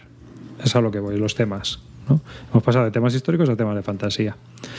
Que me lleva al siguiente punto, ¿no? Y es este, y es que es verdad, los editores se están profesionalizando y cada vez son más conscientes de la igualdad y la inclusión en los juegos de mesa, lo cual está bastante bien, porque hay algunas cosas de hace años que la verdad es que son bastante vergonzosas en cuanto a ilustraciones y demás. A mí, por ejemplo, nunca me ha gustado la, la cosificación, ¿no? Siempre lo he visto como innecesario. Y yo creo que ahora, pues casi, no todos, pero hay una gran parte de editores e ilustradores que son conscientes de eso. Tú, tú eres un adelantado a, a tu tiempo, Arribas. No, adelantado no, pero es que hay cosas que no me han gustado, como a ti a lo mejor otras. Ya está, tampoco. En cambio hay otras que me parecen chorradas, pero bueno. Que eso yo creo que cada uno pues, pues lo tiene. Lo tiene su historia personal, vamos. Ya sabéis que yo soy sinófobo. Que. entre, entre otras muchas cosas.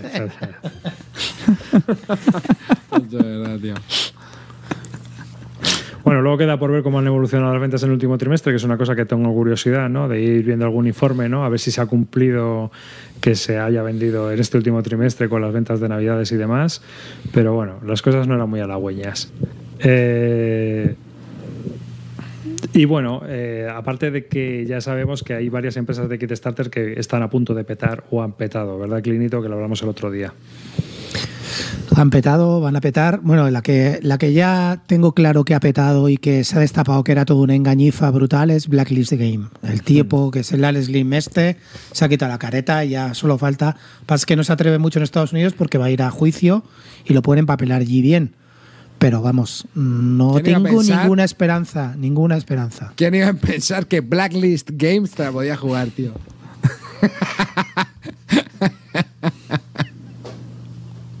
no, o sea, no te dio ni indicio. A, ¿no? a ver, el tipo se llama Alex Lim. ¿Cómo no voy a ser sinófobo? ¿Cómo no voy a ser sinófobo? si se ha llevado mi pasta en cuatro juegos, el puto Lim. ¿sabes? La madre de Carte, que ese sí que ha salido mejor de la pandemia. El de Blacklist Game. ¿Cómo no voy a ser sinófobo, tío? Al final me hacen sinófobo a palos, ¿sabes? A, base de robarme la cartera. A la editorial le iban a llamar preferentes, pero pero no estaban seguros si se iban a entender y, le- llamaron así, ¿no? Oye, ¿se sabe algo de los hermanos Eso, Sandler? cibermonedas. Le iban a llamar. No se sabe nada del Salder que estaba triste. Ay, pobrecillo. Pues ya veis. Bueno, y por último, por último, es una de las últimas tendencias que yo he estado viendo y quizás una de las más peculiares eh, desde mi punto de vista. Eh, por un lado tenemos, saltó, acordaos también, el abuso de Hasbro con el tema de Magic, que sacó expansión tras expansión durante esta última temporada, estos dos últimos, no sé si este último año estos dos últimos años. El caso es que se estuvo pisando a sí mismo con las novedades y de publicar una expansión cada dos meses, que para ellos es lo ideal, empezaron a publicar dos por mes, una cosa así, una barbaridad. El caso es que la cotización de la empresa ha caído, han tenido bastantes problemas con inversores y con el resto de la gente. Y ahora han dado un giro de timón y han vuelto un poco a esos orígenes. Pero hay una parte 2 y es que le están dando mucha importancia a lo que ellos llaman el jugador híbrido. ¿Y quién es el jugador híbrido? El jugador que juega en físico, pero que también juega en digital al mismo juego. Mm, Juegas al Magic, juegas al Magic Arena. Juegas, eh, Juegas al Blood Bowl, juegas al Blood Bowl, al, al- al Blood Bowl 2 y ahora Sí. el 3 en febrero. Eso es. ¿no? O juegas en la BGA y juegas en mesa, ¿no? Juegas un, los juegos que hay en la BGA. La BGA ha sido co- comprada por Asmodi. Y mucha gente al principio se asustaba y decía, ¿y para qué quiere Asmodi la BGA? Pues es muy sencillo. Asmodi quiere la BGA para tener datos. Datos de a qué jugamos, cuánto tiempo jugamos, cuál es tu color preferido a la hora de escoger, qué es lo que funciona mejor, qué es lo que funciona peor, y por eso se está dando tanta prioridad al jugador híbrido, porque pueden hacer lo que hacen las compañías de videojuegos con sus juegos, eh, analizar a las personas que juegan e ir haciendo cambios para ver si eso mejora el tiempo de juego, si mejora el enganche, la inversión. Que el Ojo que soy premium de BGA, no me jodas, ¿eh? Solo me falta ya Modef siguiéndome, tío. Pues tiene pinta de que es todo para la analítica. ¿No? No sé. No sé. Vamos. Hombre, a ver, Es que son, esto- es un dato- esto es- eh, son datos muy valiosos para una compañía de juego, hermano. Claro. Es que eh, las compañías de juegos de mesa en ese aspecto estaban por detrás de los de videojuegos. ¿Eh? No tenían, o los casinos. No tenían analítica. O la analítica. Tú fíjate que ya desde los años 70, eh, el John F. Dunningham, el que fue el creador de la editorial SPI de Wargames, con cada juego mandaba eh, encuestas y hacía encuestas continuamente en las revistas, porque para él era la analítica de saber qué es lo que funcionaba, qué es lo que no funcionaba, por dónde tenían que ir las líneas de publicación. Imagínatelo a lo bestia, con datos en tiempo real, de un montón de gente. Que puedas hacer un cambio en un juego en la BGA y luego puedas aplicarlo a la segunda edición de ese juego, porque sepas que funciona mejor. No como mejor juego, sino como que mejor que la gente invierta Sí, en él. mejor experiencia, ¿no? Porque al fin y al cabo, si estás jugándolo, es porque algo tiene, ¿sabes? Lo cual a mí me preocupa, porque al final, tanto juego algorítmico, cuando empiezan a meter a los psicólogos conductuales en las compañías, ya la cosa se empieza un poco a, a- a ir de madre. Ese es mi punto de vista. Yo prefiero un juego con sus imperfecciones. Es decir, prefiero un 9 a un 10. Mm, En ese aspecto, que tenga algo eh, a lo cual achacarle. No sé cuál es vuestra impresión sobre este tema, pero yo creo que van por ahí todos estos tiros. Es decir, va por el análisis de datos, el estudio de quién está jugando y obviamente otra de las cosas que tienen en cuenta es que ese jugador híbrido se deja más pasta que el jugador físico. Solamente, o que el jugador digital, nada más. El jugador híbrido está enganchado a ese juego, por decirlo de alguna manera. ¿Cómo lo veis? Eh, totalmente. Yo creo que muchas veces aquí hacemos la, la diatriba de mundo físico versus eh, digital, virtual, como queréis llamarlo, y, yo creo que la ciencia efectivamente es ese. O sea, es que no co- conviven los, dos mundos eh, perfectamente. Y de hecho, mm, me aventuraría a decir que es que la inmensa mayoría comemos, vamos, comemos, o consumimos en, en ambos, ¿no? Así que. Mm, vamos, totalmente de acuerdo en que el- me parece una estrategia eh, acertada, ¿no? A- apuntar ahí a, esos dos contextos, sí, sí, sí. Y en el chat y en los comentarios, pues irnos dejando vuestras opiniones sobre este tema. bueno, Carter, otro día en el Club del Ahorro dijiste, me lo pillo seguro. Sí, Tú justo. me lo pillo seguro. Me lo voy a pillar ¿Cuál? seguro. John Company 2, hermano. Por Sí, supuesto. sí, sí, sí. ¿Qué? Espera, Carte, ¿cómo? ¿Yo Company 2 lo vas a pillar? Hombre, a ¿120 ver, ese- pavos? Ese, ese es 120, no me jodas. Por ahí va- ¿Cuánto vale? ¿110? Bueno, ¿120? igual ¿no? ahí, igual ahí me mantengo como jugador digital. O sea, ya, Igual vale más, ¿eh? Digo, Igual 120 vale se nos va el trimestre en un juego, Carte. Se nos va el trimestre en un juego, nene. No puede ser. Luego, Yo creo que ahora, es que, más de 120. ahora que hemos cumplido el año, no sé si lo habéis dicho ya al principio del programa, os voy a decir luego el, el balance que me he gastado en juegos este año, ¿eh? No, no, que si- cada año Ha salido sorprendo. positivo, Carte. Ha salido siempre- positivo. Pues bueno, yo aquí termino, ¿eh? Aquí ya he terminado mi. mi- Bueno, mi otro informe. periodismo de investigación, chavales. Bien, un aplauso. Os hemos, os hemos dado, os hemos dado lo que nos dan en otros programas, rollo filosófico. Eh, Gaceto, esto va por ti. No preguntes las fuentes, no existen, ¿vale? No te las va a dar, no te las va a revelar. Olvídate el comentario, ¿vale? No hay fuentes. profunda. No hay fuentes. Sí. profunda. ¿Vale? Y la Fuente del Parque, donde celebramos los- la victoria del Albacete. Lleva, sin, lleva sin abrirse 32 años, pero ahí estamos. Lo que sí os digo es que si vosotros creéis que hay alguna tendencia que no hayamos comentado eh, y que sea interesante o que esté en contra de lo que ya hayamos dicho por aquí, pues ya sabéis. Que nos lo comentáis, nos mandáis un correo, nos escribís comentarios, estamos en Telegram, donde queráis. Os invito a, a que me deis vuestras opiniones sobre esto, porque bueno, para mí es una cosa interesante, ¿no? Luego no se cumple ninguna de las tendencias, pero ahí está. Bueno, ahí están, arriba, has estado investigando. Eso se Ahí, te ahí. agradece y tenemos un tema diferente. Es- Y ahora al Estoy- rollito eh, que eh, nos gusta y que le gusta a todos. Te Al digo una cosa más, te digo una cosa más. Estoy preparando más. Así me gusta, arriba. Sí me gusta, te has Eh, amarillo, amarillo, Dime, dime, te contratamos para eso. ¿Le vas a hacer una cortinilla al chaval? ¿Le vas a hacer una cortinilla? El ¿eh? próximo día está. Tenemos cortinilla. ¿eh? Oye, pero a- ahora, ahora en serio, voy a, hacer, voy a hacer mi momento pelota al jefe, pero eh, kudos, ¿no? Kudos a, Sí, sí, sí, muy bien, muy bien. muy al- Siempre en nuestro corazón, siempre en nuestro corazón. Sí, sí se, se le ha currado. Yo he llegado tarde, me he perdido la, bueno, la mitad, no sé lo que habéis contado. Arriba, mándame una si cosa. un, un vídeo con un sombrero y un periódico con. Dos agujeros, dos agujeros en el periódico. ¿eh? El ABC. Con el ABC. Y sentado en un parque, tío. Sentado en un parque con el periódico y se hace esa- eso ya eso sería histórico ya. Y un Sería histórico. walkie-talkie. Y un ¿eh?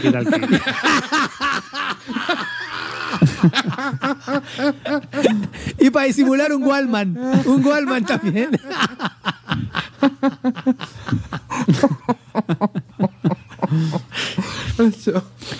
No, yo, os- yo digo una cosa, veréis. eh, en el tema de las analíticas es que es muy importante porque, sin ir más lejos, nosotros ahora hemos cambiado el, el- el hosting de Bislúdica a un hosting más moderno, con más historias y más cosas.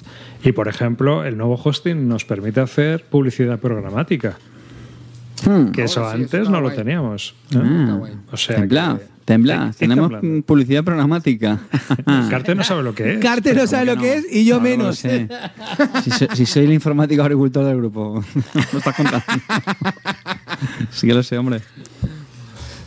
Ya, bueno, ya, ya lo veréis, ya lo veréis. Ahí está. Así que ahí queda, ¿veis? O sea que todo avanza.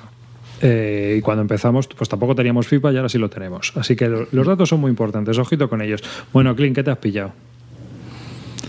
Si tú enseñas No, no, no. lo que no, te has no, pillado, no, te no, enseño lo no, que me he pillado yo. No, Venga, no venga, quiero, Clint. no quiero. Confesiones. Confesiones. No.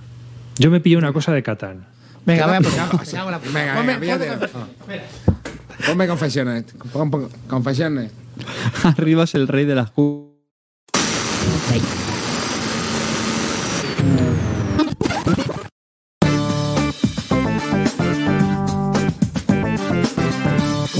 Confesiones. Una cosa llegó a la otra y. Lanza una predicción arriba. ¿Hay cubito o plasticarro? Yo digo Plasticarro, vamos. plasticarro a Pero de, saco. de huella de carbono a Vamos tope. allá. A tope. Espera, No solo la huella de carbono del plástico, falta la de la pintura, ojo, ¿eh? Toneladas y toneladas de CO2. O sea, Míralo, se, ve, míralo, se ve la columna de humo Aquí va. hasta aquí aquí. va, espera, espera, espera, chavales. espera, espera, espera, espera, espera, que vamos a lanzar una predicción, tío. Pues tapa, tapa, tapa. Tapa. Plástico. ¿Plástico O o cubo? Yo digo plástico. Dos minutos, dos minutos, venga, va. Pero vamos a ver. Yo digo, yo digo, yo Oye, pues en, estos dos minutos, un- aprovecho para preguntaros. eh, ha- habéis hablado, ¿no? De, de que cumplió los objetivos del vis a vis, de 2022 y todo eso, ¿no? Ti- Tienes un cumplido lo- visitante ahí, ya-. Ya.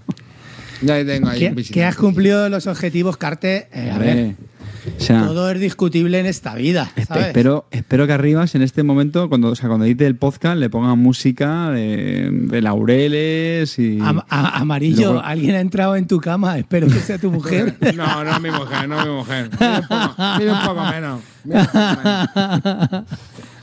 No es mi mujer, no. bueno, a ver, chicos. eh, Espera, espera, te voy diciendo, te voy diciendo. 84% plástico, 16% cubito. Bueno, porque lo han que- visto. Porque lo Eso, han pues, sí, visto. claro, claro, claro. Clint, que- sabía que- Clint, que tío, no- o sea. que no- que no te tienen calado, ¿sabes? Que no te tienen calado. Ah, ¡Qué falso, tío! ¿Qué? Pero, pero que me es tan cínico, tío, que eso Le no has es. pedido la caja a tu vecino. a ver, qué cínico, qué cínico, chavales, ¿qué tenemos aquí? ¿Qué tenemos aquí? ¿Qué tenemos de aquí? eso, de eso ya no Great- te queda. Great Western ¿Eh? Trail, Va vacía la Argentina. caja. Great Western Trail, Argentina. Os dije que no me lo iba a comprar, pues aquí está. Me lo he tomado como si me, comprara un mapa. Me empezó a ponerme excusas, macho. Si es que esto es como un mapa, la verdad que los componentes eran mucho mejor, vienen un inserto preparado, tal. Es que no, no, de verdad que no quiero hacerme un Marco Polo 2 otra vez. Pues sí, chavales, lo he hecho. Me he pillado Great Western Trail, Argentina. ¿Vale? Eh, bueno, aparte de eso, aparte de eso, que no todo es eso, eh, Legator, tío, me tiene comido la moral. Me tiene comida la moral. Me escribió varias veces. A mí también me tiene fotos. comida la moral. Bueno, bueno, eh, eh, olvidemos tu rencor y déjame que yo hable mí. Yo con Legator me llevo de puta madre y, lo- y, y- y tengo Dale- muy, dale muy buena relación con él. Dale recuerdos de mi parte. Bueno, vale. El caso es que estaba, él me tiene frito mandándome fotos tal de pinturas y tal y de partidas que está echando y y empecé a investigar sobre el juego, tío. Y, em- y pillé una página holandesa donde una, una página mexicana do- donde hacen reportes de partidas en 30 minutos que están brutales. Y la verdad que el tío se lo ocurra que te cagas. ¿Te acuerdas, Amarillo, que te lo enseñé? Sí, sí, como, sí, sí. ¿Cuáles eran? ¿Te gustó? ¿Lo, lo Sí, miraste? esto, esto guay, está, está, está guay. ¿Eh? está guay. Bueno. El tío- no, el tío No, no, en serio, ver, ¿eh? Ilusionado. A ver, no, lo que pasa es que a mí hay una cosa del juego que no me mola, tío, que es la puta regla, tío. O sea, el hecho de tener que jugar con regla, tío, me raya. Bueno, pero vale, ahora, ahora, ahora os lo enseño. El caso es que el caso es que estaba ahí, tío, empecé, empecé a mirarlo a ver si a ver si me iba a molar y bueno, y he caído con todo. Ha caído con todo. Ah. Ah, este sí. Este, este era el que esperábamos todos, Clint. Bueno, entonces- canción, de, entonces- canción, canción de Hielo y Fuego, Los Greyjoy, De momento. De momento. canción de Hielo y Fuego, La Guardia de la Noche. ¿Y te va a quedar con esas dos solo, Clint? ¿Puedes, puedes confirmarlo? ¿Puedes jurar ante notario que solo te vas a comprar esas dos? ¿O No. la semana que viene vas a venir? no, ya, ya he encargado algunas cosas más. Pero no decías que no querías pintar más. Bueno, pues ya tengo. Mira, ahí juego. Voy a enseñar ya lo que tengo. Si es que.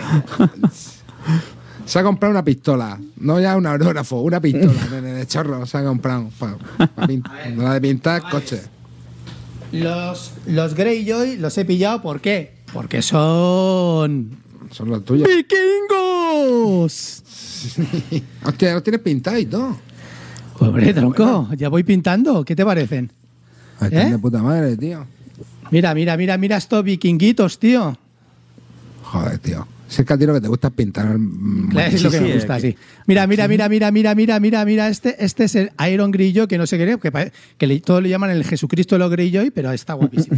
Está Bueno, muy guapo, tío. que, mm, a ver, el juego, os voy a- ¿qué os voy a contar de él? ¿Arribas tú lo conoces? Un poco por encima, pero es que. A ver, mí- es un, es un wargame directamente, ¿vale? De. Sinceramente. Es un wargame de minis que va en bandejitas de 12 y todas agrupadas en, en una bandeja de 12 y en realidad lo que se mueve es la bandeja, ¿vale? Y las minis representan los puntos de vida de la bandeja, nada más, ¿vale? Sí. Eh, cada unidad pues tiene caballería, infantería, pues tienes también eh, arqueros, tienes también catapultas, bueno, incluso hay dragones, ¿no? Los que van a los Targaryen. ¿Son El rojos? caso... ¿Son, son ¿Qué? ¿Son rojos los dragones? Sí, hombre, claro. Rojos o negros. Eh, a ver, entonces, a veces hay azules. Y sobre todo, los que más me gustan a mí son los dragones verdes. Bueno, que mm, el caso es que el juego es un. Para mí, para mí, tiene una, tiene una parte también política, ¿vale? Tienes como una. Cuando tú formas un ejército a, una- a un número de puntos, tú tienes unas unidades que son políticas. Esas unidades políticas las llevas a un tablero político y te hacen jujas en la partida. Y eso está bastante chulo. Y en realidad no deja de ser mi juego preferido de, de Wargame, que es un Command and Color bien hecho. es como un Command and Color, también tiene una parte de baraja, eh, hay cada, cada facción tiene su propia baraja, con sus propias cartas que hacen efectos particulares y que hace que cada facción sea diferente y que se parezca mucho más a, a- a- a la- serie de libros, porque en realidad no está basado en la serie tanto como en los libros de J.R. R. Martin, ¿vale? Entonces, eh, pues no sé. Me parece, si tenéis oportunidad, echar un vistazo a algunas partidas. Ya te digo que hay un canal mexicano que hace partidas, que hace mm, reportajes de partidas de 30 minutitos muy a menos. Se evita el rollo de, de medir y todo eso, pero la medición es una chorrada porque se hace en dos segundos.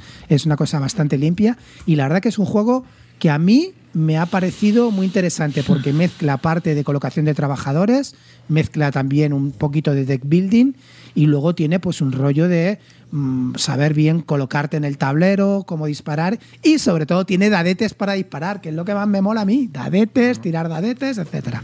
Ant- Entonces, no sé, si tenéis oportunidad, echarle un vistazo. Eh, y nada. Colocación es- de trabajadores. Eh, lo que te estoy diciendo, la parte política tiene cinco partes que tienes que colocarlas, que donde lo colocas ese, eh, te ejerce un efecto. En cada turno, pues tienes cinco lados donde colocar. Pero claro, puedes, mm, mm, al hacer tu ejército, tienes que tener en cuenta si vas a contratar a esas unidades porque te quitan puntos de, de- al hacer el ejército. Está muy chulo. Y luego también tiene una- un tema de mm, cartas.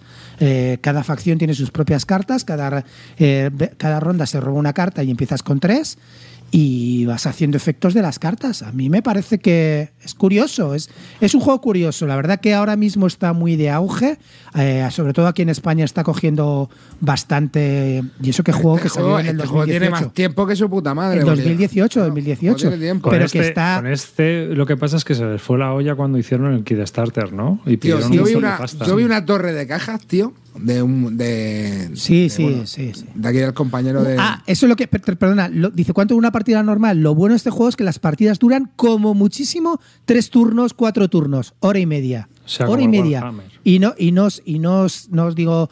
No, bueno, a ver, un Warhammer 40.000 te puede durar cuatro o cinco horas, pero estamos hablando de que este juego te dura hora y media, como muchísimo dos horas.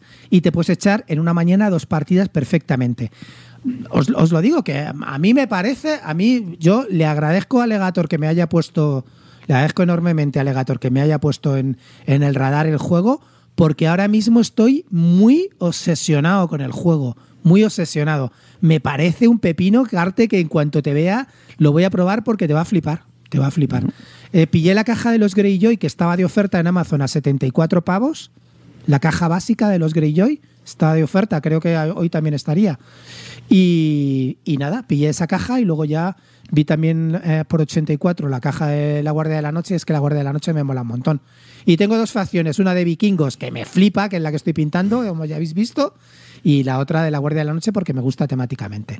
Así es que, pues eso. ¿Y sí. el rollo de escenografía y todo esto? La escenografía te viene, eh, bueno, la escenografía la hace la gente, pero te vienen una- eh, unas fichas de cartón que simulan pues o vallas o árboles y todo eso. Pero ya te digo que si has visto arriba que están las pianas en movimiento, el medir ya te viene la regla directamente ahí. Para los- o sea, las líneas de medición, el, eh, las líneas de, de- de visión, todo eso es súper fácil de hacer con ese tipo de bandejas. Pero va y es un juego súper táctico, ¿eh? va como con táctico. plantilla, va con plantilla, como en X-Wing. Sí, no, no, no es Sí, no. plantilla, sí, lleva una reglita de cada facción tiene su regla y Es complicado esa. ver fotos. Está Tyron. Ese, ese va a la, a la línea, a la mesa de política, tío. Ese es, es político. ¿Ves? Ahí, ahí tienes la regla. Eso que ves ahí es la reglita. Generalmente cada una se mueve cuatro pulgadas, pones la, re- pones la regla al lado de la base y ves las cuatro pulgadas. Es que no hay ningún tipo de rollos. Porque, por ejemplo, en el Warcry tienes que medir miniatura a miniatura. Aquí no. Es que es muy fácil. Muy, muy fácil. No, pero Sí, eso es un eso poco como en el Warhammer claro. Fantasy Battle, ¿no? Sí, de claro. hace Sí, sí, 200 efectivamente. años. Sí, efectivamente. Es A un- mí me sí, parece- es- es, El es un Battle Warhammer. ¿Y Clint, dirías que es un Battle Master vitaminado? No probé el Battle Master, pero me parece que. A mí yo- me ha parecido que es un poco. Yo sí cuando tenía 13 años y me recuerdan enormemente. A mí también. Pues posiblemente, pero posiblemente lo sea, no lo sé. Pero a mí me parece que, No, que tienes igual que. mola, el ¿eh? Battle Master tenía cartas. Ah, No, no, bueno, este está no. vacilando. Ah, claro. sí, te estoy- es un troleo, pero, pero sí que ahora en serio sí que es cierto que lo que sí tenía cada facción tenía su propio mazo y es con lo que activaban las unidades. Entonces era el. Sacabas una carta y esa es la unidad que. Y se movían con bandeja. Eso Iban, los mismos- iban con en la misma bandeja todo. ¿Y los combates entonces has dicho que eran con cartas o con dados también? No, no, no, los, los combates son con dados directamente. O sea, cada unidad tiene, tiene una cosa muy chula, ¿vale? Cada unidad tiene. Eh, depende del rango, del rango de que tenga la unidad, que generalmente habéis visto que son 12, a tres rangos, ¿vale? Si tiene rango 3, tira más dados, si tiene rango 2, pues tira menos dados, y si tiene solamente te queda un rango, tira menos, mucho menos dados aún. Y aparte de eso, luego también tiene sus chequeos de moral, es decir, si te dan, tienes que tirar un cheque de moral, tiras un D3 y, y dos dados para superarlo, porque cada unidad tiene su propia moral que tira. O sea, es que está, está muy bien pensado, muy simplificado. Eh, en este juego también participó el, de- el que estaba trabajando antes en Culminin y que se fue, el Eric Emelán. eh, también participó en, la, en el diseño, ahora ya no, no está él. Ha, sufrido unas nuevas reglas en el 2021, pero bueno, que son prácticamente las mismas. Y a mí, sinceramente, eh, me parece que es un juego que, que cada vez está más, más testeado y que, y bueno, como la- hay muchísima gente jugándole, mucha comunidad, pues van, van- es un juego que está bastante vivo, van modificando cartas, modificando cosas y, y no sé, a mí me parece interesante, me ha parecido muy interesante. Bueno, es, es rollo Command and Color, ¿vale? No es que sea igual, ni, par- ni mucho menos, pero que es rollo Command and Color. Entonces, si te gusta este tipo de juegos, pues yo ¿Te creo has, que este comprado un ya. ¿Te has comprado ya el puntero láser para la... Yo lo tengo, ¿eh? Es que no hace falta un puntero Te láser. Con la, me- no. la regla esa vale para todo. La regla te vale para medir Uy, la no distancia. veo yo esto. esto Ahí en la foto se ve muy sencillo, pero esto se tiene que es súper complicar. sencillo juego, súper sencillo. Pero a Eh, ver, pero ojo, sencillo y todo el mundo que lo juega dicen que es muy estratégico. Eh. Eh, bueno, en las partidas estas que te digo yo, hay un canal, hay un canal holandés que retransmite partidas de campeonatos, tío, y hay una tensión. Hay una tensión de esto que se ve falsedad entre los otros cuando un tipo te tira y te clava seis dados y te hace seis bajas y el otro dice, ay, cool, no sé qué, con una frialdad que dices, hostia, aquí se respira, se respira el mal rollo rápido, ¿sabes? Sí, pregunta. ¿La, la bandeja la vas a pintar? Sí, claro. Sí, hombre, Claro, eso es, es más feo. queda más feo que el yo he venido aquí a pintar. Fundamentalmente, no nos vamos a engañar. Yo he venido aquí a pintar. Y a pintar vikingos, ¿vale? Pero Entonces, una sí, pregunta, una pregunta, Clint, te tendrás que comprar un tapetico para que se impacte bien como Está la- controlado, está controlado. Porque no amarillo, cuando, ve- cuando venga mi amarillo y mi carte, van a tener todo deluxe. Aquí van a tener pintado deluxe.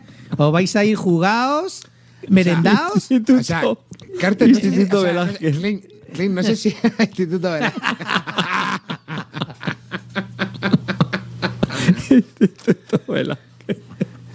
Eh, hacho, Clinito, si le metemos mini a la SL, jugamos con a, a la SL, o sea, al Memoir con la regla de la SL, no vuelves ya, ¿eh? Te aviso. Bueno, yo qué sé, tío. Mira, mira que que Clint es el más flipado de todas las muchachadas después de Eh, todo. chavales. Evidentemente. El primero, el primero que habló aquí del Command and Color antes de toda la muchachada. Tengo, tengo una pregunta, tengo una pregunta. Comentabas que es estratégico, pero ¿a qué nivel? Porque yo he visto dos fotos de batallas y en una hay tres unidades y en otra hay cuatro unidades. Y no hay más, realmente. Es, ya, que y- depende. Y, entonces, ¿cuál es la estrategia? ¿Cae un flanco y a tomar por culo, como en el Warhammer? No, ¿O no, ¿Cómo va? no, no, porque también hay objetivos de que controlar. A ver, Es que el juego tiene como varios, varios diferentes tipos de juego, ¿vale? Eh, le- cada, cada diferente tipo de juego está relacionado con los libros, ¿no? Choque de, em, pues, choque de reyes, no sé qué, festín de cuervos. Eh, depende de, los objetivos que tiene cada escenario, se hacen como escenarios y depende. de- hay gente que juega a controlar objetivos, gente que juega a eliminar del tablero. eh, luego las unidades te reviven también fácilmente si tienes buenas cartas. Es, que, es que cada facción en, en ese rollo es diferente. Normalmente no es que sean tres. Normalmente se juegan entre cuatro y ocho bandejas por cada bando, ¿vale? Depende de los puntos.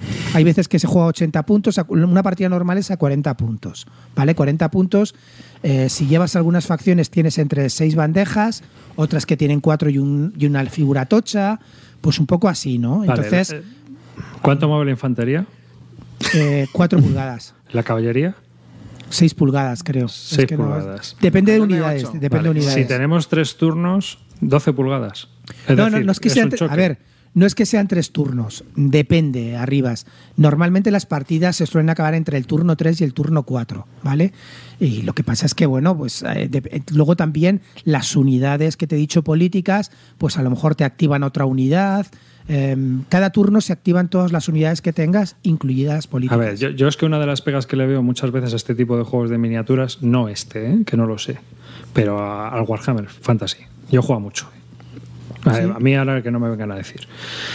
Entonces, uno de los problemas que yo veo es que muchas veces es tropa, topa carnero con power héroes, ¿no? Las miniaturas de 30 pavos que decían en su momento, que ahora valdrán 60 o 90.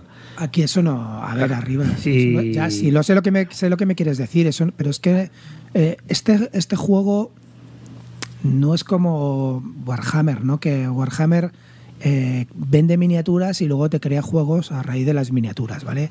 Hmm. Esto es otro rollo. es Esto es un aquí, juego. Aquí lo que nerfean son que te pueden bajar o te pueden quitar las unidades, tal, no sé qué, pero, pero las unidades siguen estando ahí, ¿sabes? A veces se utilizan más o menos, pero hay gente que juega con las cajas bases o te puedes quedar en las reglas como quieras, pero, pero que no es un tema de aquí las unidades nuevas son las más tochas. No creo que No, no, no, esas- no iba por ahí, no, no iba por el power creep. Iba más por el rollo de que al final eh, la batalla, es decir, pues es como hayas equipado a tu héroe, cómo lo tengas colocado, qué objetos hayas elegido.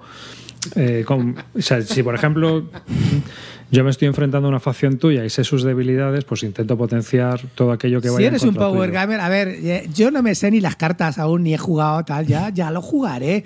Pero desde luego no me sé, no, no me voy a aprender todo eso. Si el juego lo voy a jugar cuatro o cinco veces. Pero- si yo venía pero- a pintar. Pero cliente dura tres turnos solo, ¿en muy serio? arriba. A ver, no te, te hablo de tres turnos. mm, Pues sí, depende, tío, es muy poco. depende de la batalla, depende de cómo se juegue, Hombre, que depende te de digo, a ver, facciones que son más ser- agresivas o menos. O si tú vas al que yo te conozco carta y tú vas a ir a estrategia de, de, los De objetivos, tochearse de primero, ¿no? Tochearse primero. al tortugueo, ahí, claro. tortugueo, o sea, a ver, Carte, yo A sé que tú vas a elegir la facción, la- los barateón, que son los que se aguantan ahí, aguantan objetivo. Yo sé lo que tú, pues sí, tú, a ti las partidas te van a durar entre 6 y 8 turnos. ¿Estos que tienen? ¿Más uno, más uno defendiendo y más o más dos atacando? No, me quedo con los de más uno defendiendo. Más claro. uno defendiendo, Así, claro. A ver, eh, hay que conseguir este objetivo, Carte corriendo hacia el objetivo y ahora ven, ahora ven tú y me atacas y yo ya te veo por dónde me atacas. Sí, sí, pues ahí son ocho turnos, ¿vale? No, pero bueno, normalmente tú miras una partida y estamos hablando que duran entre, entre tres y seis turnos, no duran más. Si es que el juego dura hora y media, A tío. ver, si esto es depende no- del número de unidades que tengas que mover, es lo que te digo. Si mueves pocas la unidades, partida. Pero Claro, si no, los puntos si que vas también. igual por. Luego en las unidades eh, hay cartas que te regeneran unidades, hay una parte concreta del tablero de política que te cura dos unidades. Pues mm, quiero decirte que, bueno, que, que tú tienes que... Pues tienes un rollito de hora y media. A ver, que no es una SL, ¿vale? No, no estamos hablando de lo mismo. Estamos hablando de un juego, pues para quitarte un Bueno, poco el mono, tirar la SL también se puede jugar en hora y media, ¿eh? Que es lo Sí, ya, ya, sí. Y- y- No, el que, eh, eh, un turno, ¿no? Esto no, es Fire and no, no, Fury. no, no, no, no. ¿Vale? Esto es Fire and Fury, que es de la Guerra Civil Americana. Eh, que debe, es a nivel de brigada. Hay chorrocientas mil unidades y valles y ríos y montañas. Es a lo que voy. Eh, es decir, que si meten sistemas de gestión y en ese juego metes el tema político, las cartas, no sé qué, pues tienes algo de donde tirar, ¿no? Es un poco lo que te pasa con el Combat Commander, que también tienes que gestionar la mano. Vaya pinta tiene este, ¿no? Arribas, tío. Esto brutal, ¿eh? Eso Claro, sí. pero, pero arriba, una partida de ese juego, ¿cuánto te dura? No mucho, no depende, hombre, depende de lo que te quieras seguir. Claro, es como todo. cuatro o cinco horas, pero este juego, estamos hablando de un juego que dura hora y media, tronco, que, que te pones ahí, desplegas unidades, las mueves, te pego con los arqueros, me ataco con el flanco con la caballería. Aquí, aquí va mucho lo de flanquear, atacar por detrás, para que te dan más, más bonificadores.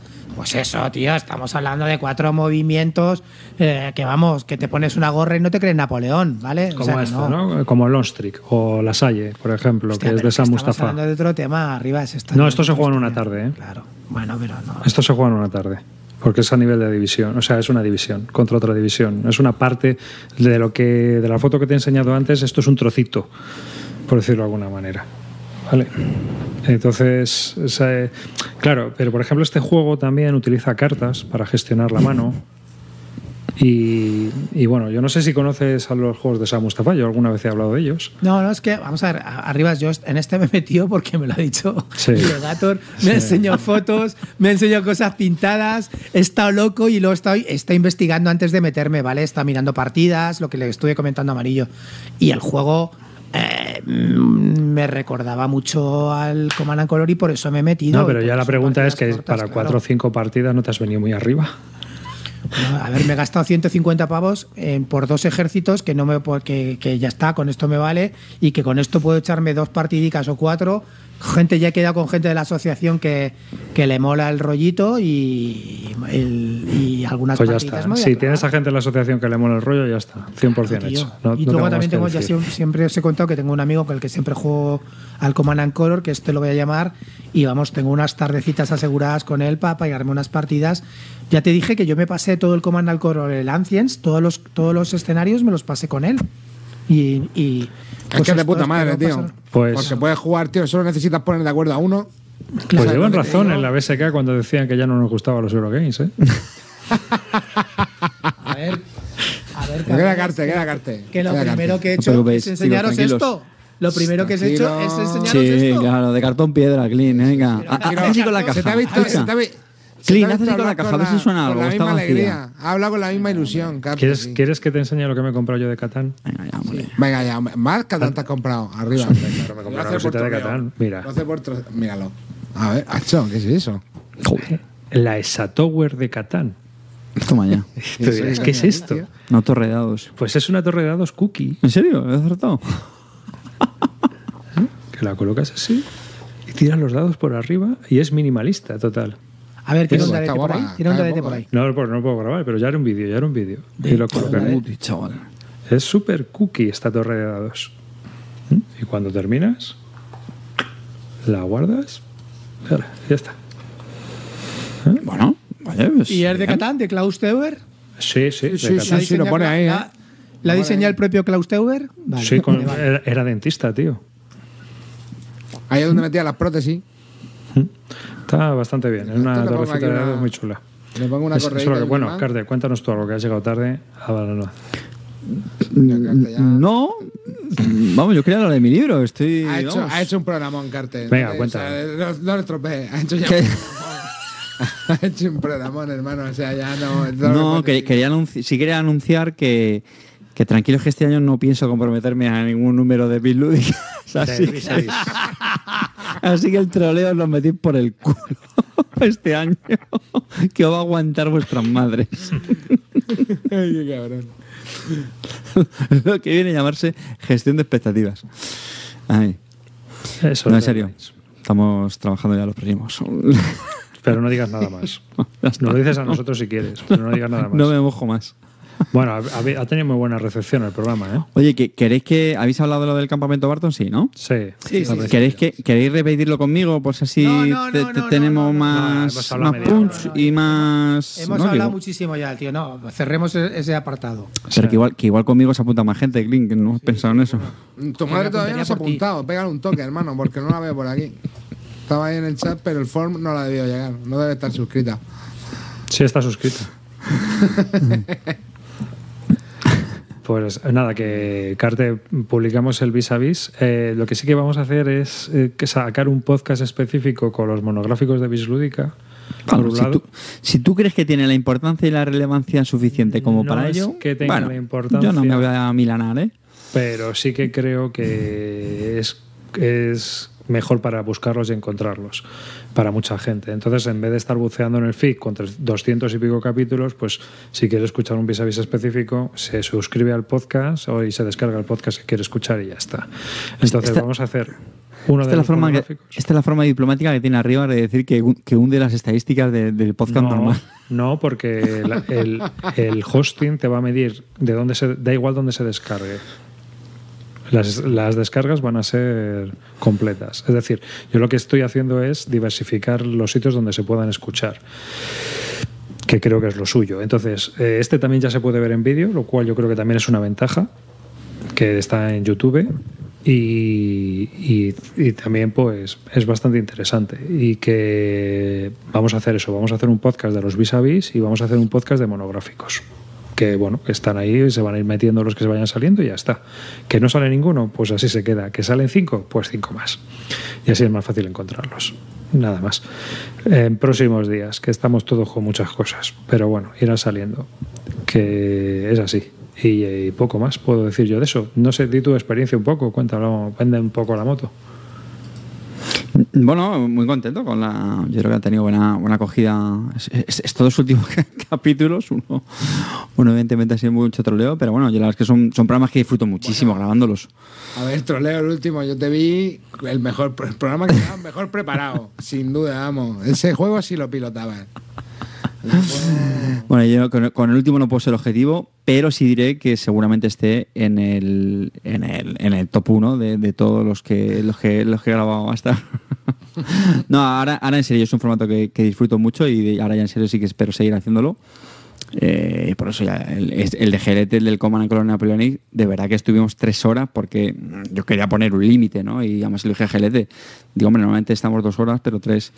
Eh, y es que me lo, me lo estaba pasando teta grabándolo con él, lo, lo disfruté, lo disfruté mucho, así que sí, sí, sí que sí que habrá más este año, no voy a decir número, para que así amarillo no me, no, no, no, no me controle, no me, no me haga la auditoría.